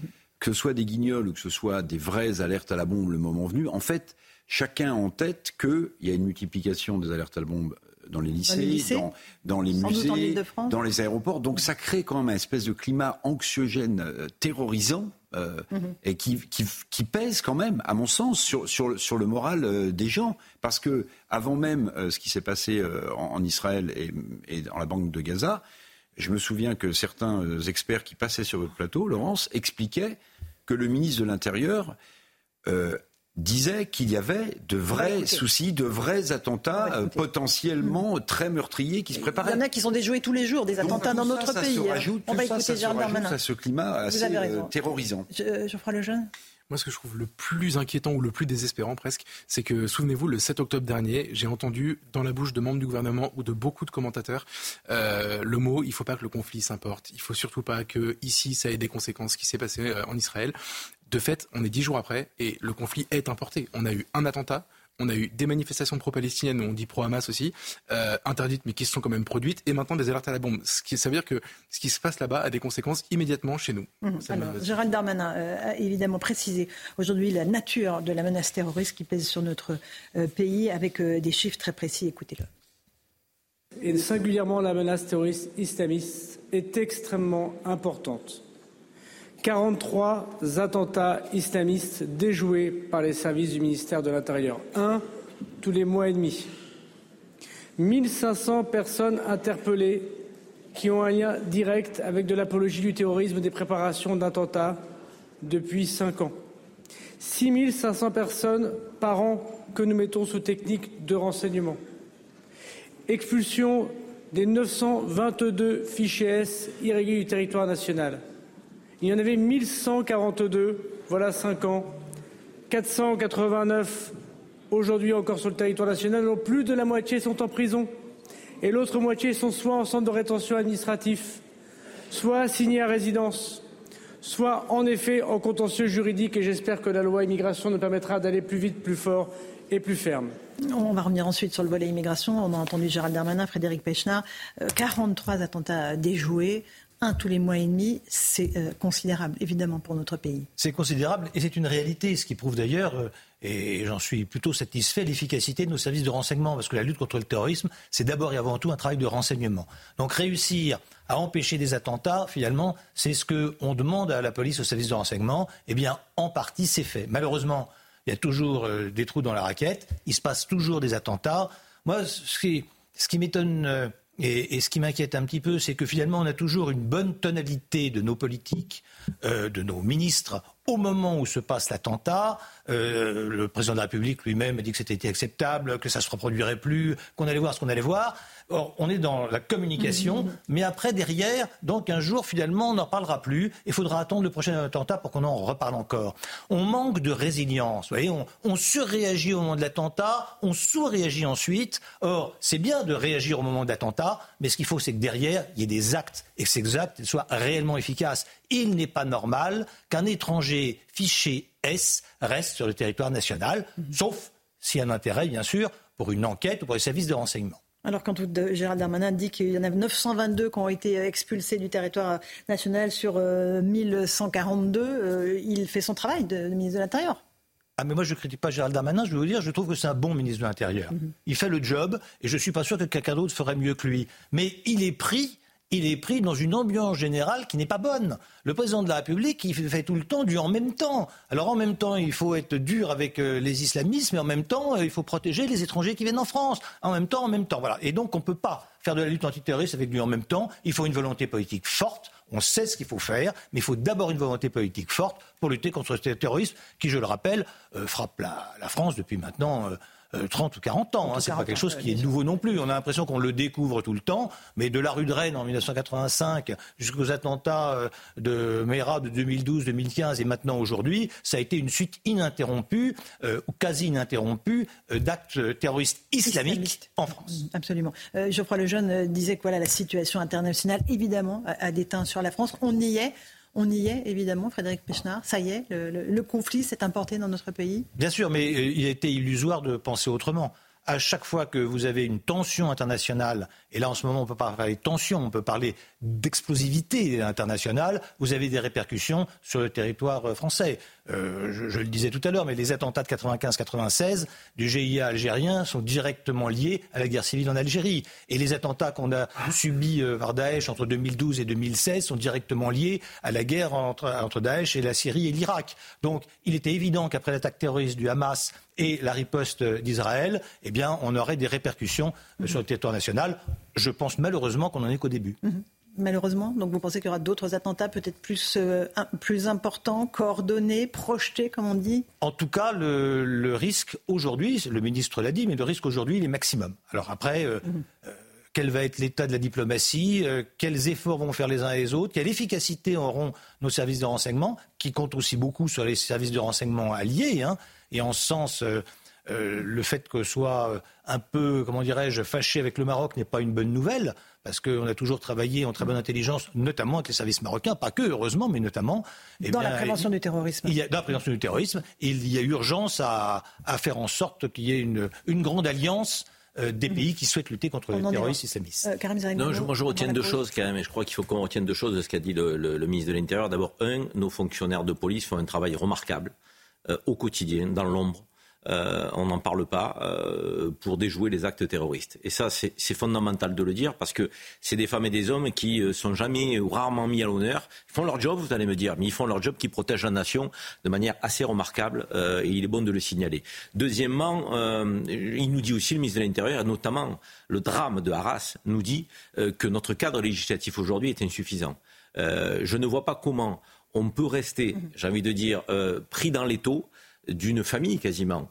Euh, qui, est, fichée comme étant dangereuse euh, sur le plan terroriste, avec l'un des membres de la Frati en, prison, euh, et derrière l'incapacité de pouvoir expulser ces gens-là. Je, veux dire, à un moment donné, il va falloir quand même qu'on se donne les moyens de mettre hors d'état de nuire ces gens-là et de ne pas subir effectivement un cadre législatif qui est peut-être pas assez ferme aujourd'hui contre ces gens-là qui sont ciblés, suivis euh, et dont on connaît la menace. On va précisément revenir sur Arras dans un instant, le profil euh, du terroriste et de cette famille qui était donc présente sur le sol français euh, depuis des années alors qu'elle aurait dû être expulsée. A tout de suite dans Punchline sur CNews et sur Europe 1. 18h17, on se retrouve en direct dans Punchline sur CNews et sur Europe 1 avec Frédéric Pechnard, ancien directeur général de la police nationale et vice-président de la région Île-de-France. On va se pencher sur le profil du terroriste d'Arras euh, qui a, vous le savez, assassiné euh, M. Bernard, professeur de français. Ce profil est désormais bien établi, présent sur le sol français depuis 2008. Il s'est, comme tous les hommes de sa famille, radicalisé au fil du temps. Le point avec Célia Gruyère. Mohamed M a été mis en examen hier soir par un juge d'instruction antiterroriste pour assassinat et tentative d'assassinat en relation avec une entreprise terroriste, ainsi que pour association de malfaiteurs terroristes criminels. Le magistrat a demandé un huis clos pour cette audience, alors que l'avocat de l'assaillant a indiqué que son client se trouvait dans une volonté de transparence. Il euh, ne ménagera aucun effort pour donner toutes les explications nécessaires à la justice. Il n'est pas opposé à s'expliquer. En revanche, il a bel et bien besoin de prendre euh, le temps nécessaire pour donner des réponses précises aux faits qui lui sont reprochés. Mohamed M était inscrit au fichier de la prévention de la radicalisation. Dans une vidéo, il a prêté serment à l'émir de l'État islamique avant de développer sa haine de la France, selon le procureur. Le petit frère de l'assaillant, suspecté de lui avoir apporté du soutien, a été placé en détention provisoire et leur cousin de 15 ans a été mis en examen. Voilà pour le profil de cet assaillant. On a un sondage euh, CSA pour euh, CNews. Faut-il expulser tous les étrangers fichés Est du territoire français? 87% de oui, Frédéric Pechnard. Les Français sont unanimes sur ce sujet. Quasiment. Oui, mais il faut Les gens ne comprennent pas toujours ce que c'est qu'un fichier S. Alors, précisons ce qu'est un fichier S. Vous êtes inscrit dans un fichier qui s'appelle le fichier des personnes recherchées, qui est un fichier national que les gendarmes, les policiers euh, peuvent consulter. Vous avez des fiches polyjudiciaires euh, avec euh, comme instruction d'arrêter la personne. La fiche S, c'est un moyen de surveillance pour les services de renseignement. C'est-à-dire que vous faites l'objet d'une fiche S, vous êtes contrôlé à la frontière, eh bien on ne dira rien, mais on prendra où vous allez, les gens avec qui vous êtes, votre numéro de passeport, etc. C'est donc une des, une des techniques de renseignement, une des nombreuses techniques de renseignement qui permettent aux services de renseignement euh, d'avoir un dossier. Autre chose est le fichier des radicalisés, où là, effectivement, on va y mettre des gens qui représentent potentiellement un danger. Donc il ne faut pas dire, si je peux me permettre, il ne faut pas dire il faut expulser les fichiers S, parce que ça n'a pas de sens, puisque c'est des gens sur lesquels les services de renseignement travaillent. Vous pouvez d'ailleurs être fiché S sans être vous-même un délinquant ou un terroriste. Par exemple, il y a des mères de djihadistes qui ont été fichés S pour qu'on puisse les suivre, suivre leur parcours pour voir à quel moment, éventuellement, ils se rapprochaient de leur fils qui était en Syrie. Par contre, dire que les gens qui sont radicalisés, à partir du moment où ils présentent une menace pour la France, menace qui est avérée par les services de renseignement, qui se trompent assez peu d'une façon générale et qu'ils sont étrangers, que ce soit d'ailleurs en situation régulière ou irrégulière, ils devraient pouvoir être expulsés. Éclairage utile. Alors, Alors, je le jeune, allez-y. Moi, je suis parfaitement d'accord avec votre, euh, votre explication. Euh, mais ce qui est intéressant dans le sondage, il faut comprendre quand on demande aux Français s'ils veulent expulser les étrangers fichés S, en fait, ils veulent expulser les gens dangereux. Bien sûr. C'est ça que les gens disent, en fait, même s'ils n'ont pas le détail de la fiche S, évidemment. par ailleurs, la fiche S, en effet, c'est un outil de surveillance, ce serait compliqué de le traduire, enfin, ça n'a pas de valeur juridique, en fait. En revanche, par contre, dans, ce qui est intéressant, c'est que euh, il y a étranger dedans. Et pour le coup, la question se pose. Un étranger illégal, par exemple, qui donc peut être expulsé normalement, s'il est fiché S, je pense que c'est une circonstance aggravante et que là, pour le coup, moi, je serais d'accord avec l'idée de les expulser plus facilement s'ils sont étrangers. On a, pas, on a suffisamment de fichiers chez nous pour pas s'encombrer d'étrangers, surtout s'ils sont illégaux. Mhm, absolument. Euh, Karim Zerabi. Non, je trouve que euh, la, précision de Frédéric Pechnard est utile parce qu'on on a un débat qui est sérieux euh, de, et on voit des politiques parfois s'exprimer, je veux dire, de manière un peu dans l'improvisation. C'est un sujet trop sérieux. Un fichier S, comme je le disais tout à l'heure, j'ai essayé de le dire avec difficulté, donc c'est pas quelqu'un automatiquement qui va être dangereux donc de manière imminente. C'est quelqu'un qui peut être avoir des proximités, qui, qui, et qui peut être empreinte d'une idéologie. On, on, se méfie, on surveille. Donc, et ensuite, vous avez des gens plus dangereux, Frédéric Péchin l'a dit, c'est des gens radicalisés. deux fichiers différents. Ben, oui, c'est ça. on monte d'un cran. On croise les fichiers, c'est ça. On monte d'un cran. On peut les croiser, mais c'est deux fichiers qui n'ont rien à voir.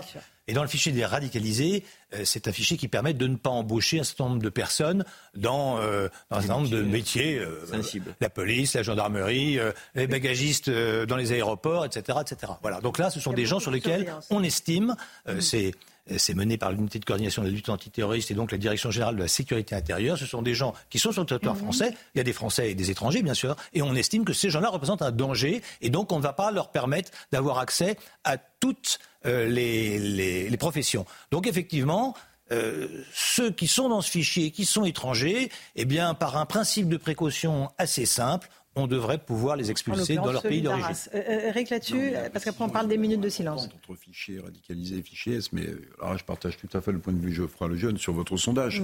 Il est éclairant. Pourquoi? Parce qu'en fait, pour les gens, c'est presque un, gimmick, c'est un terme générique, mhm. en fait. Euh, fichier S, où en fait c'est des étrangers qui présentent un danger pour la France. Voulez-vous les expulser? La réponse est nette et sans bavure, oui. Enfin, moi, je pense que c'est ça qu'il faut voir dans le sondage. Absolument. Euh, Frédéric Pesnard, j'évoquais euh, dans le petit sommaire que, j'ai fait au début de l'émission les 357 atteintes aux hommages pour Dominique Bernard, ce professeur de français. C'est un chiffre considérable. Il y avait eu à peu près le même nombre pour Samuel Paty à l'époque, euh, quoique les chiffres avaient encore augmenté au fil, parce qu'il faut un peu de temps pour que tous les chiffres remontent des rectorats. Comment est-ce qu'on peut en arriver là? Comment est-ce que, encore une fois, un hommage pour un professeur mort dans l'exercice des fonctions être contesté D'abord, c'est un chiffre qui est important, mais qui en pourcentage est relativement faible.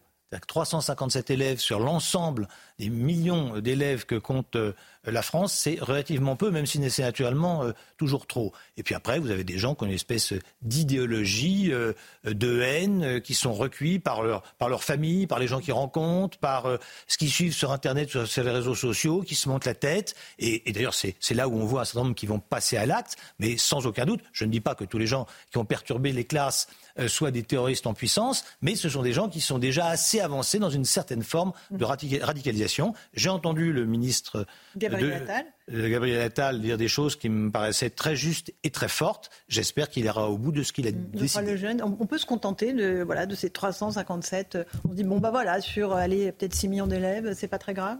Ah, Moi, je trouve ça super grave. Je trouve que c'est un chiffre conséquent. C'était pareil après Charlie Hebdo. On avait eu le même débat et on s'était quand même euh, alarmé globalement. Moi, si vous voulez, j'ai été, euh, je trouve ça un peu angoissant en réalité, et j'ai été frappé par le contraste, vous savez, entre euh, ce phénomène qui est un peu traité comme un épiphénomène, alors même si le ministre en effet a, réagi, et la dignité du discours de, de Michael Paty au Sénat, qui était entendu, mm. qui, a, qui, a, prononcé un discours à la fois la sœur de Samuel Paty, la sœur, pardon, la sœur de Samuel Paty, absolument, qui n'avait quasiment jamais parlé à part une fois sur Europe 1, enfin lu une lettre, et qui a prononcé un discours de 45 minutes qui est à la fois euh, comment dire, euh, émouvant, en même temps euh, très fort, en même temps euh, moi qui, qui, force mon admiration. Et, euh, et, en fait, vous avez, euh, vous avez deux modèles. Je, je, me mets à la place de ces professeurs qui sont confrontés à des classes qui ne veulent pas entendre parler de certains enseignements, qui ne veulent pas respecter des minutes de silence pour des choses qui devraient paraître évidentes et qui se battent quand même par amour de leur métier. Et je pense que l'équation qu'on leur met devant les yeux est insoluble en réalité. Mmh, mmh. Karim, sur ces élèves. Eric Pechner a raison. Sur les 6 millions d'élèves, si on parle que des collèges et lycées, donc si on a 12 millions d'élèves à la rentrée scolaire habituellement, hein, donc en France. Ça ne représente pas beaucoup. Euh, néanmoins, euh, même si on relativise ce nombre, euh, ça ne nous interdit pas, surtout pas, de passer chaque cas euh, avec des entretiens, euh, en convoquant les élèves et en allant chercher effectivement les raisons de ce comportement qui peut être varié, je pense. Il y en a qui ont peut-être euh, créé des incidents qui sont mineurs pour, pour, pour semer un peu la pagaille, et puis d'autres, peut-être c'est beaucoup plus approfondi. Il y a une idéologie derrière, il y a peut-être une famille derrière mhm. qui peut aussi donc, matérialiser dans les esprits des choses nauséabondes et inacceptables. Donc, je pense que ça ne, ça, ne, on ne doit pas s'abstenir d'avoir un entretien avec ses élèves, de leur demander des explications, de faire ce travail d'éducation euh, et de pédagogie qui est nécessaire. Donc, même si effectivement, encore une fois, ramener au nombre d'élèves, c'est mineur. Ça sera très intéressant d'avoir les résultats des sanctions. C'est pour ça que je disais. Alors, il y, y, a saisine directe du procureur, hein, ce qu'a dit Gabriel Attal, dans ces cas qui sont signalés par les établissements. Mais après, quelles sont les sanctions disciplinaires dans les établissements Ce sera intéressant. Frédéric Perchner, allez-y. Oui, euh, très, très récemment, on a eu une pétition à la région Île-de-France de 67 clubs de basket. Donc on est uniquement sur le basket et uniquement en Ile-de-France, qui demandaient à ce que euh, leurs joueuses puissent jouer euh, la tête couverte avec un foulard. Nous avons décidé, le vice-président Patrick Caram et la présidente euh, Valérie Pégresse ont décidé de suspendre immédiatement toutes les subventions à ces clubs. Mais voyez, là, on est à 67 clubs de basket sur une partie en plus de la région Île-de-France. Donc euh, ces attaques, ces atteintes à la laïcité, ces atteintes à l'État, ce, ce, cette revendication communautariste, eh bien, on les voit parmi les 357, probablement malheureusement un peu plus, mais on le verra dans les jours qui viennent. Mais on le voit aussi dans le sport, on le voit aussi dans tout un tas d'autres euh, secteurs d'activité. Et finalement, c'est la totalité de euh, de ce, de ce tableau qui est euh, assez inquiétant. effectivement, et comment protéger les professeurs? Parce qu'ils sont tétanisés maintenant, évidemment, euh, à l'idée d'enseigner un certain nombre de choses concernant l'histoire. on va mettre des parties de sécurité dans tous les lycées de France Alors, dans les lycées d'Île-de-France, puisqu'on on essaye de pas être d'être en résilience et pas bondir et descendre, depuis que le bouclier de sécurité a été voté, nous avons fait des travaux. Il y a 470 lycées publics en Île-de-France, à la demande des proviseurs, toujours à la demande des proviseurs. Nous avons fait des travaux dans un peu plus de 400 euh, de ces lycées, des travaux de sécurisation. Ça veut dire des SAS, ça veut dire euh, euh, des sirènes, ça veut dire de beaucoup de la vidéoprotection. Et on a également créé à partir de 2019, parce que le besoin s'en faisait sentir et que nous le demandait, des brigades régionales de sécurité. Ce sont des agents de la région qui ont un double profil, à la fois médiateurs mais également sécurité, qui sont en tenue euh, qui, travaillent par cinq avec systématiquement une femme au sein de, chaque groupe et à la demande des proviseurs qui sont amenés à sécuriser les lycées. Mmh. On en avait trois. On a eu cinq, on a dix aujourd'hui, et Valérie Pécresse a annoncé lors d'un déplacement que nous avons fait ensemble d'ailleurs lundi qu'on allait passer à 20. Mais on voit bien quand on va, vient dans les lycées, mmh. euh, dans le lycée où on était hier, leur demande c'était que la brigade régionale de sécurité soit là tout le temps. Il n'a pas vocation à être à tout le temps, mais on voit bien qu'il y a une forte demande euh, d'autorité et de sécurité, et on essaye euh, d'y faire face. Mais évidemment, tout ça prend du temps. Euh, les dix brigades régionales de sécurité que l'on va créer ne seront pas créées en un clin d'œil. Il faut faire attention aux gens qu'on recrute, il faut les former. donc on va, pour l'instant, on va réactiver une, un, un, lien avec le privé pour avoir des équipes cynophiles. Euh, j'aimerais qu'on évoque aussi euh, l'attitude d'une partie de la classe politique. je pense à la France insoumise. Gérald Darmanin a ouvert une enquête pour apologie du terrorisme contre Daniel Obono, député de la France insoumise. Il a dit aussi quelque chose de fort. Il a fait le lien entre la haine contre les juifs et la haine contre les flics. Écoutez-le, vous allez nous dire ce que vous en pensez. Mais cette crise, mesdames, messieurs, elle a permis aussi d'abattre un certain nombre d'hypocrites. Elle a permis de révéler quel était le projet politique d'un certain nombre de responsables qui parlent à des millions de personnes et dont la voix porte.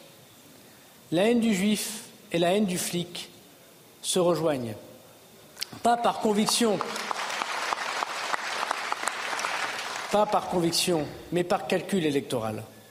Le cynisme pousse à penser qu'en portant des messages aussi décalés, aussi incompréhensibles, aussi ignominieux, on arrivera à récupérer quelques pourcentages de plus dans des endroits où on pense que certains Français sont pris à souhaiter la haine de l'autre, la haine d'Israël, la haine des Juifs. Tout ça pour quelques voix de plus. Euh, Frédéric Pechner, vous êtes d'accord avec ce, comparatif haine des juifs, haine des filles? Ça va finir par m'ennuyer d'être toujours d'accord avec oui. Darmanin, mais bon, on, on, pourrait penser qu'il est de droite. Hein. Oui, il dit des, choses que je partage, bien sûr, mais il y a, il y a plus réel, plus, plus ancien. Euh, cette haine des policiers qui est portée par un certain nombre de personnes, très peu. On a toujours 75-80% de satisfaction et de confiance dans la police, l'armée et la gendarmerie française. Mais qui est porté par les militants d'ultra-gauche, pour dire les choses clairement, mais qui est relayé par des élus de la République. La police tue, les violences policières, euh, les slogans qu'on a entendus, suicidez-vous, un bon flic et un flic mort, etc. etc. Mais finalement, ça, ça affaiblit la police. On voit bien qu'il y a une crise aujourd'hui dans la police, il y a beaucoup de démissions dans la police et la gendarmerie, ça affaiblit la police. Et il faut quand même que tout le monde se rende compte d'une chose, dans les moments difficiles, entre les délinquants et entre les terroristes et nous, les citoyens, il n'y a que le rempart de la police. Si la police flanche, si la police déserte, si la police euh, tombe, eh bien, il n'y aura plus rien pour assurer la, sécurité et notre protection. Donc ces attaques politiques, là encore, c'est une stratégie pour affaiblir euh, la République et donc la police. Mais bien sûr attaquer la police. La police, c'est ni bien ni mal. La police, c'est l'exact reflet d'une société. Les fonctionnaires de police sont des gens, des hommes et des femmes euh, de toute confession, euh, de tout âge, de tout sexe, et euh, qui sont rentrés dans la police parce qu'ils croient à un idéal, comme vous rentrez dans, l'armée ou dans d'autres ou dans d'autres métiers, bien sûr. Voilà, et il faut protéger ces policiers parce que c'est eux qui nous protègent. Et affaiblir la police, ça affaiblir la démocratie, ça affaiblir la République, et finalement, c'est préparer mmh. quelque chose de, de révolutionnaire ou de pré-insurrectionnel qui est effectivement assez inquiétant. Un dernier mot là-dessus, Karim Non, mais euh, je ne sais pas si, le lien euh, de, est, est, automatique. En tout cas, la haine du flic, la haine des juifs, ce sont des haines qui sont inacceptable, anti-républicaine, qu'il faut combattre sans faiblir, parce que sinon, certains vont penser que la République est un régime de faiblesse et vont essayer de s'engouffrer effectivement pour diviser notre nation plus qu'elle ne l'est déjà. Donc il faut être très très ferme donc, sur ces deux haines. Mm. Geoffroy Lejeune, elles se rejoignent, ces deux haines? Et Moi, c'est drôle parce que, je, en fait, je pense que la haine des juifs et la haine des flics n'a rien à voir. C'est pas les mêmes raisons, c'est pas les mêmes motivations, etc.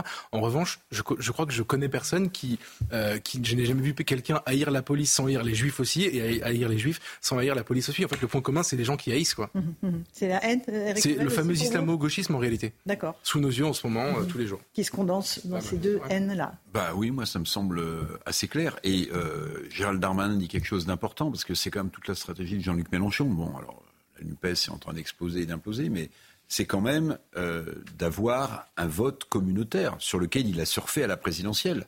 Le pari qu'il fait, et aux législatives, dit-on en interne à LFI, c'est d'avoir suffisamment de voix pour se retrouver au second tour.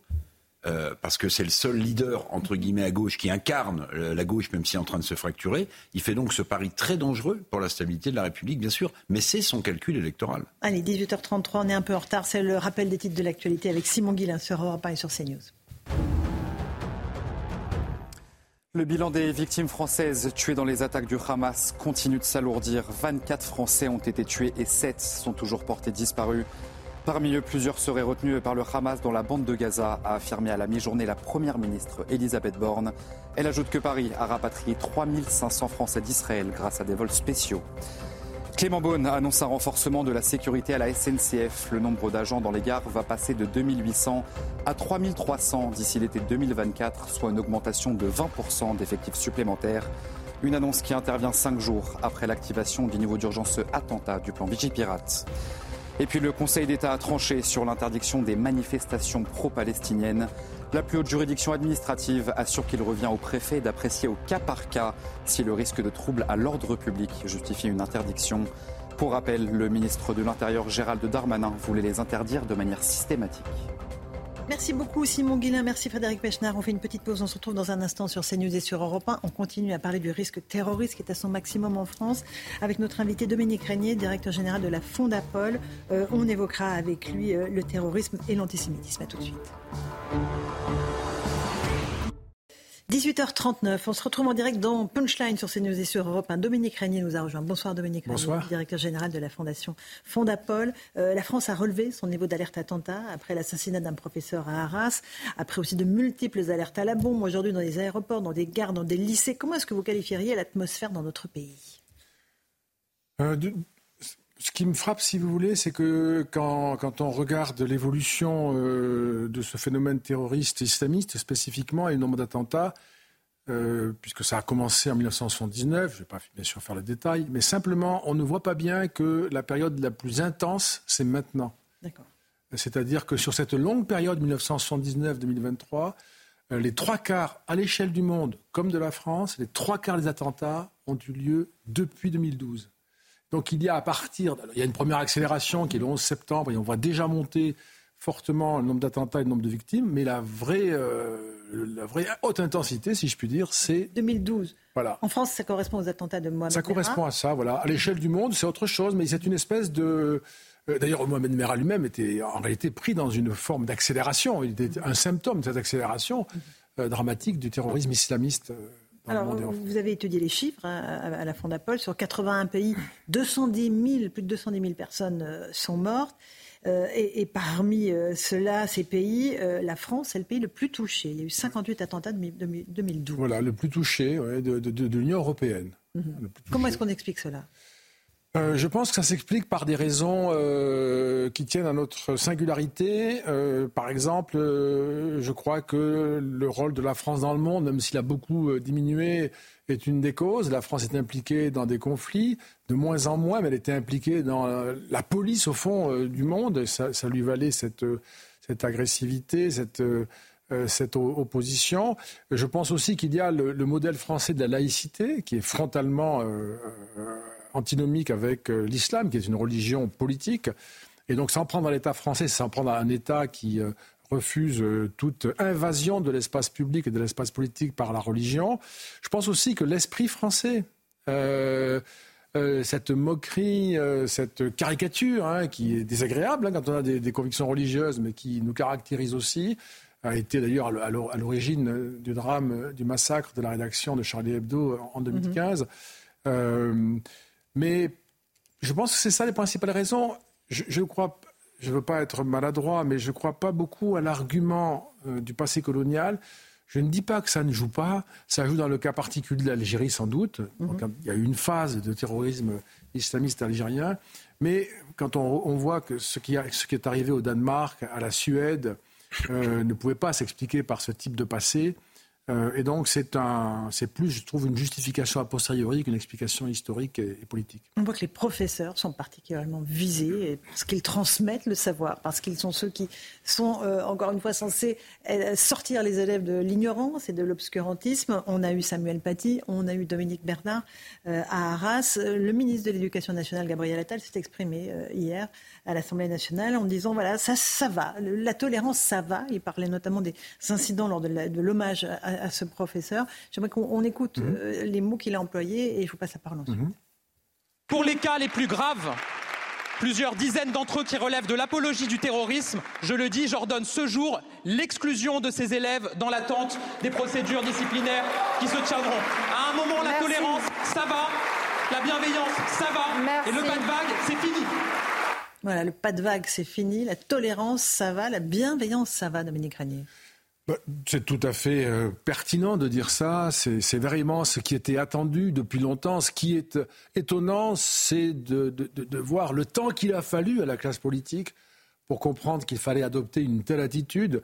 Nous l'aurions anticipé, nous l'aurions fait plus tôt avec ces mots. Hein. Il faut qu'il y ait cette clarté, cette fermeté dans, les mots. Vous voyez la réaction même des élus. Ce sont ceux qui font la loi, euh, qui ont l'air enthousiastes parce que, parce que enfin, on, dit que ça n'est plus acceptable. Euh, on a peut-être 20 euh, à 25 ans de retard hein, dans cette réaction. Et pendant cette, ce quart de siècle, beaucoup de ce qui va nous causer des problèmes, qui nous en cause et qui va nous en causer, s'est mis en place à bas bruit, s'est installé.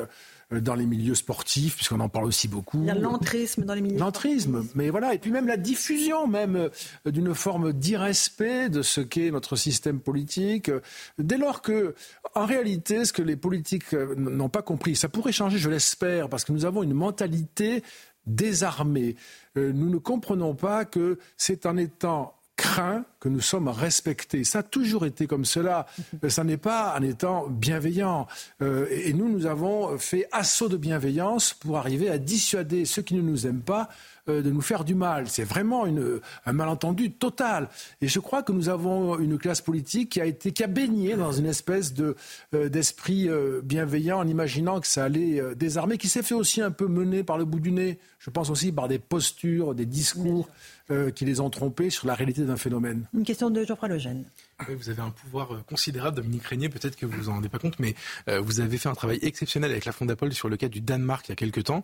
Euh, pour la question, de l'immigration, vous avez en fait un peu révélé à la France, à l'opinion publique française et puis aussi aux, décideurs qu'il y avait des modèles qui marchaient, qu'il y avait des, des, choses qui étaient possibles de faire alors qu'on a l'impression qu'ils sont frappés d'impuissance sur ce sujet. Et donc sur la question de l'islamisme et du risque terroriste, moi ma question c'est est-ce que vous avez vu un modèle intéressant?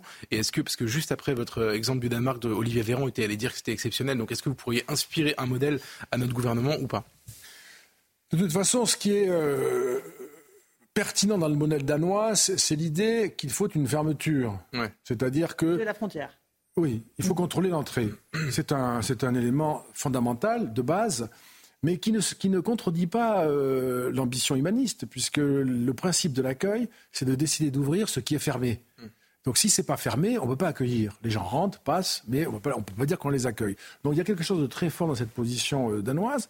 Euh, et les Danois ont une histoire euh, très glorieuse hein, d'accueil et, de, et, de, bienveillance justement, mais ils ont aussi cette capacité à dire il faut fermer, il faut fermer pour sélectionner, pour sélectionner qui peut venir et dans quelles conditions, pour euh, donner à ceux qui viennent, euh, qui nous rejoignent, des devoirs, euh, surveiller le respect de ces devoirs.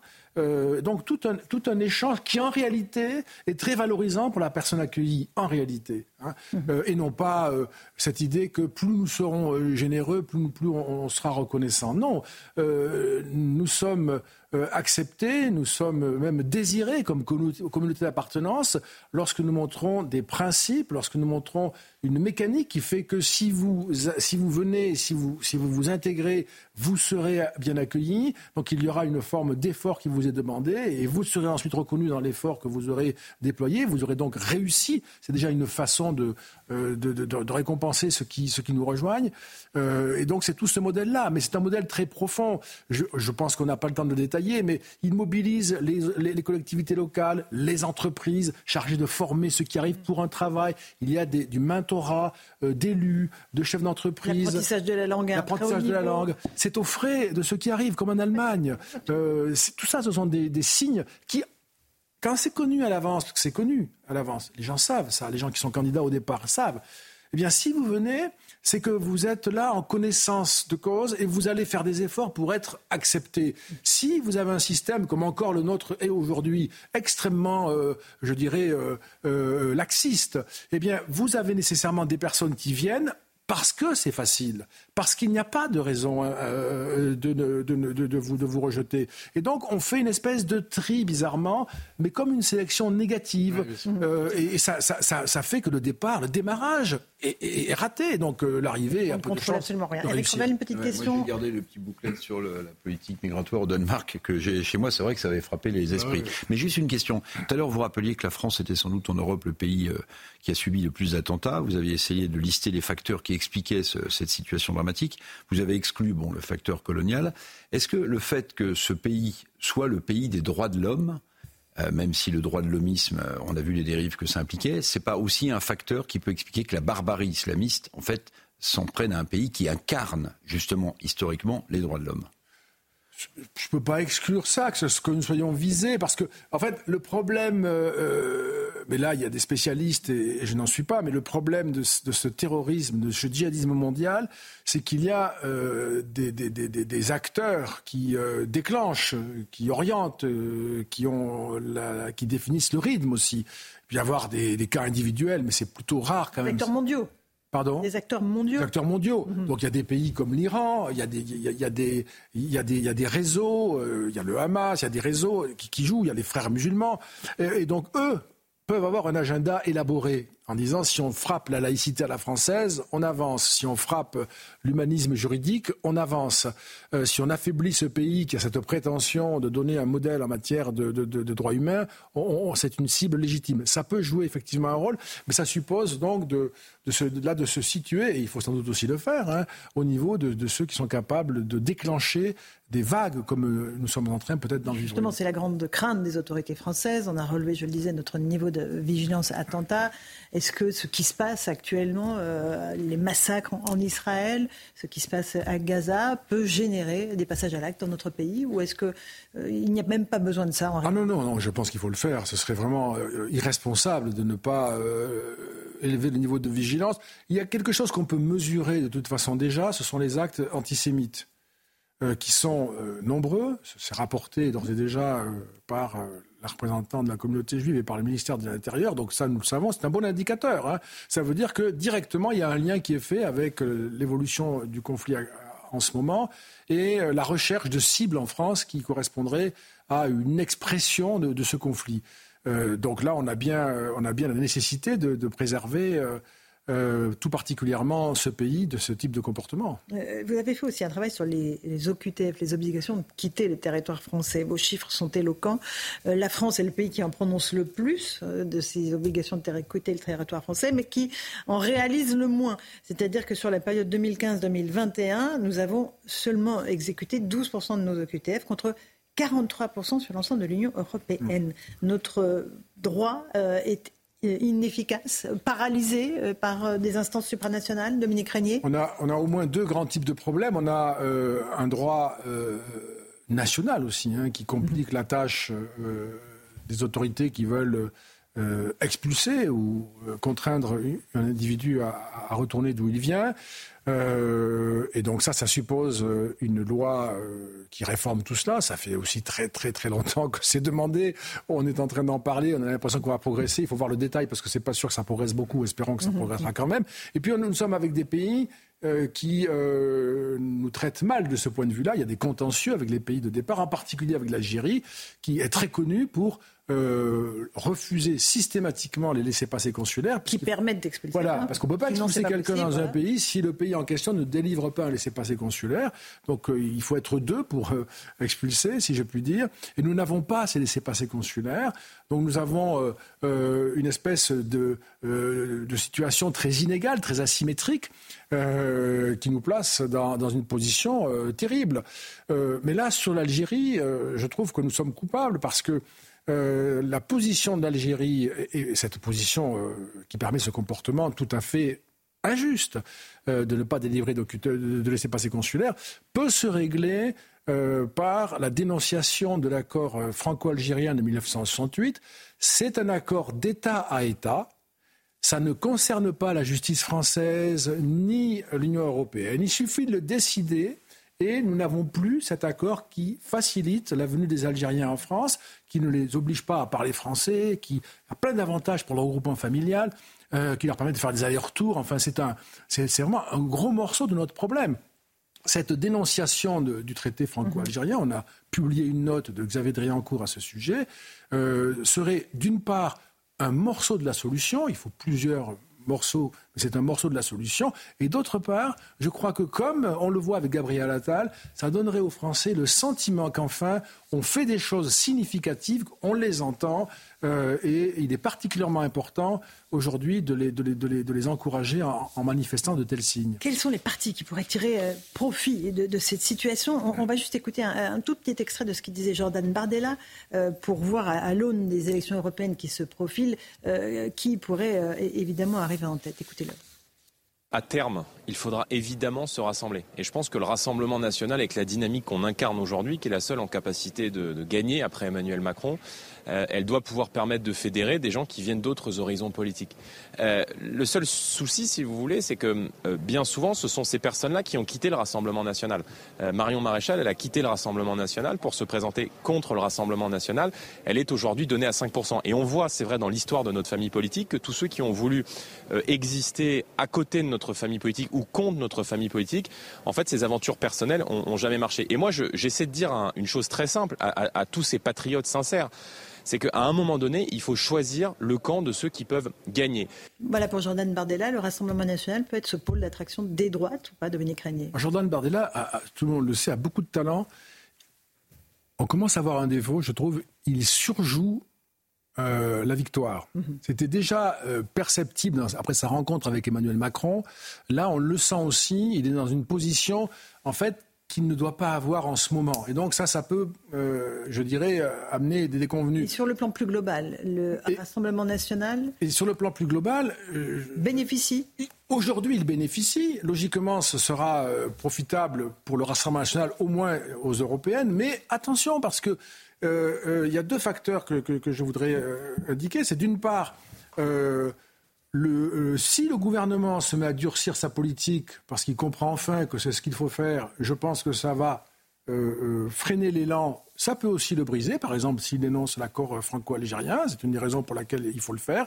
Et deuxièmement, Marine Le Pen, c'était la déclaration que j'ai entendue de sa part, je ne sais pas si elle a révisé son jugement récemment, indiquant qu'elle ne voterait pas la loi immigration parce que ce n'était pas assez.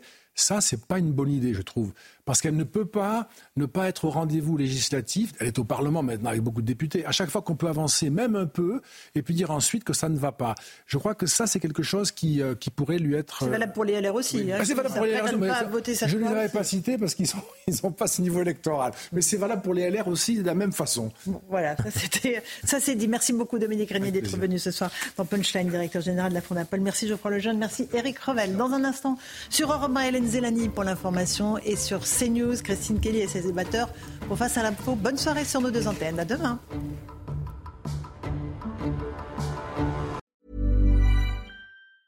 Mom deserves the best, and there's no better place to shop for Mother's Day than Whole Foods Market. They're your destination for unbeatable savings, from premium gifts to show-stopping flowers and irresistible desserts. Start by saving 33% with Prime on all body care and candles. Then get a 15-stem bunch of tulips for just $9.99 each with Prime. Round out Mom's menu with festive rosé, irresistible berry chantilly cake, and more special treats. Come celebrate Mother's Day at Whole Foods Market.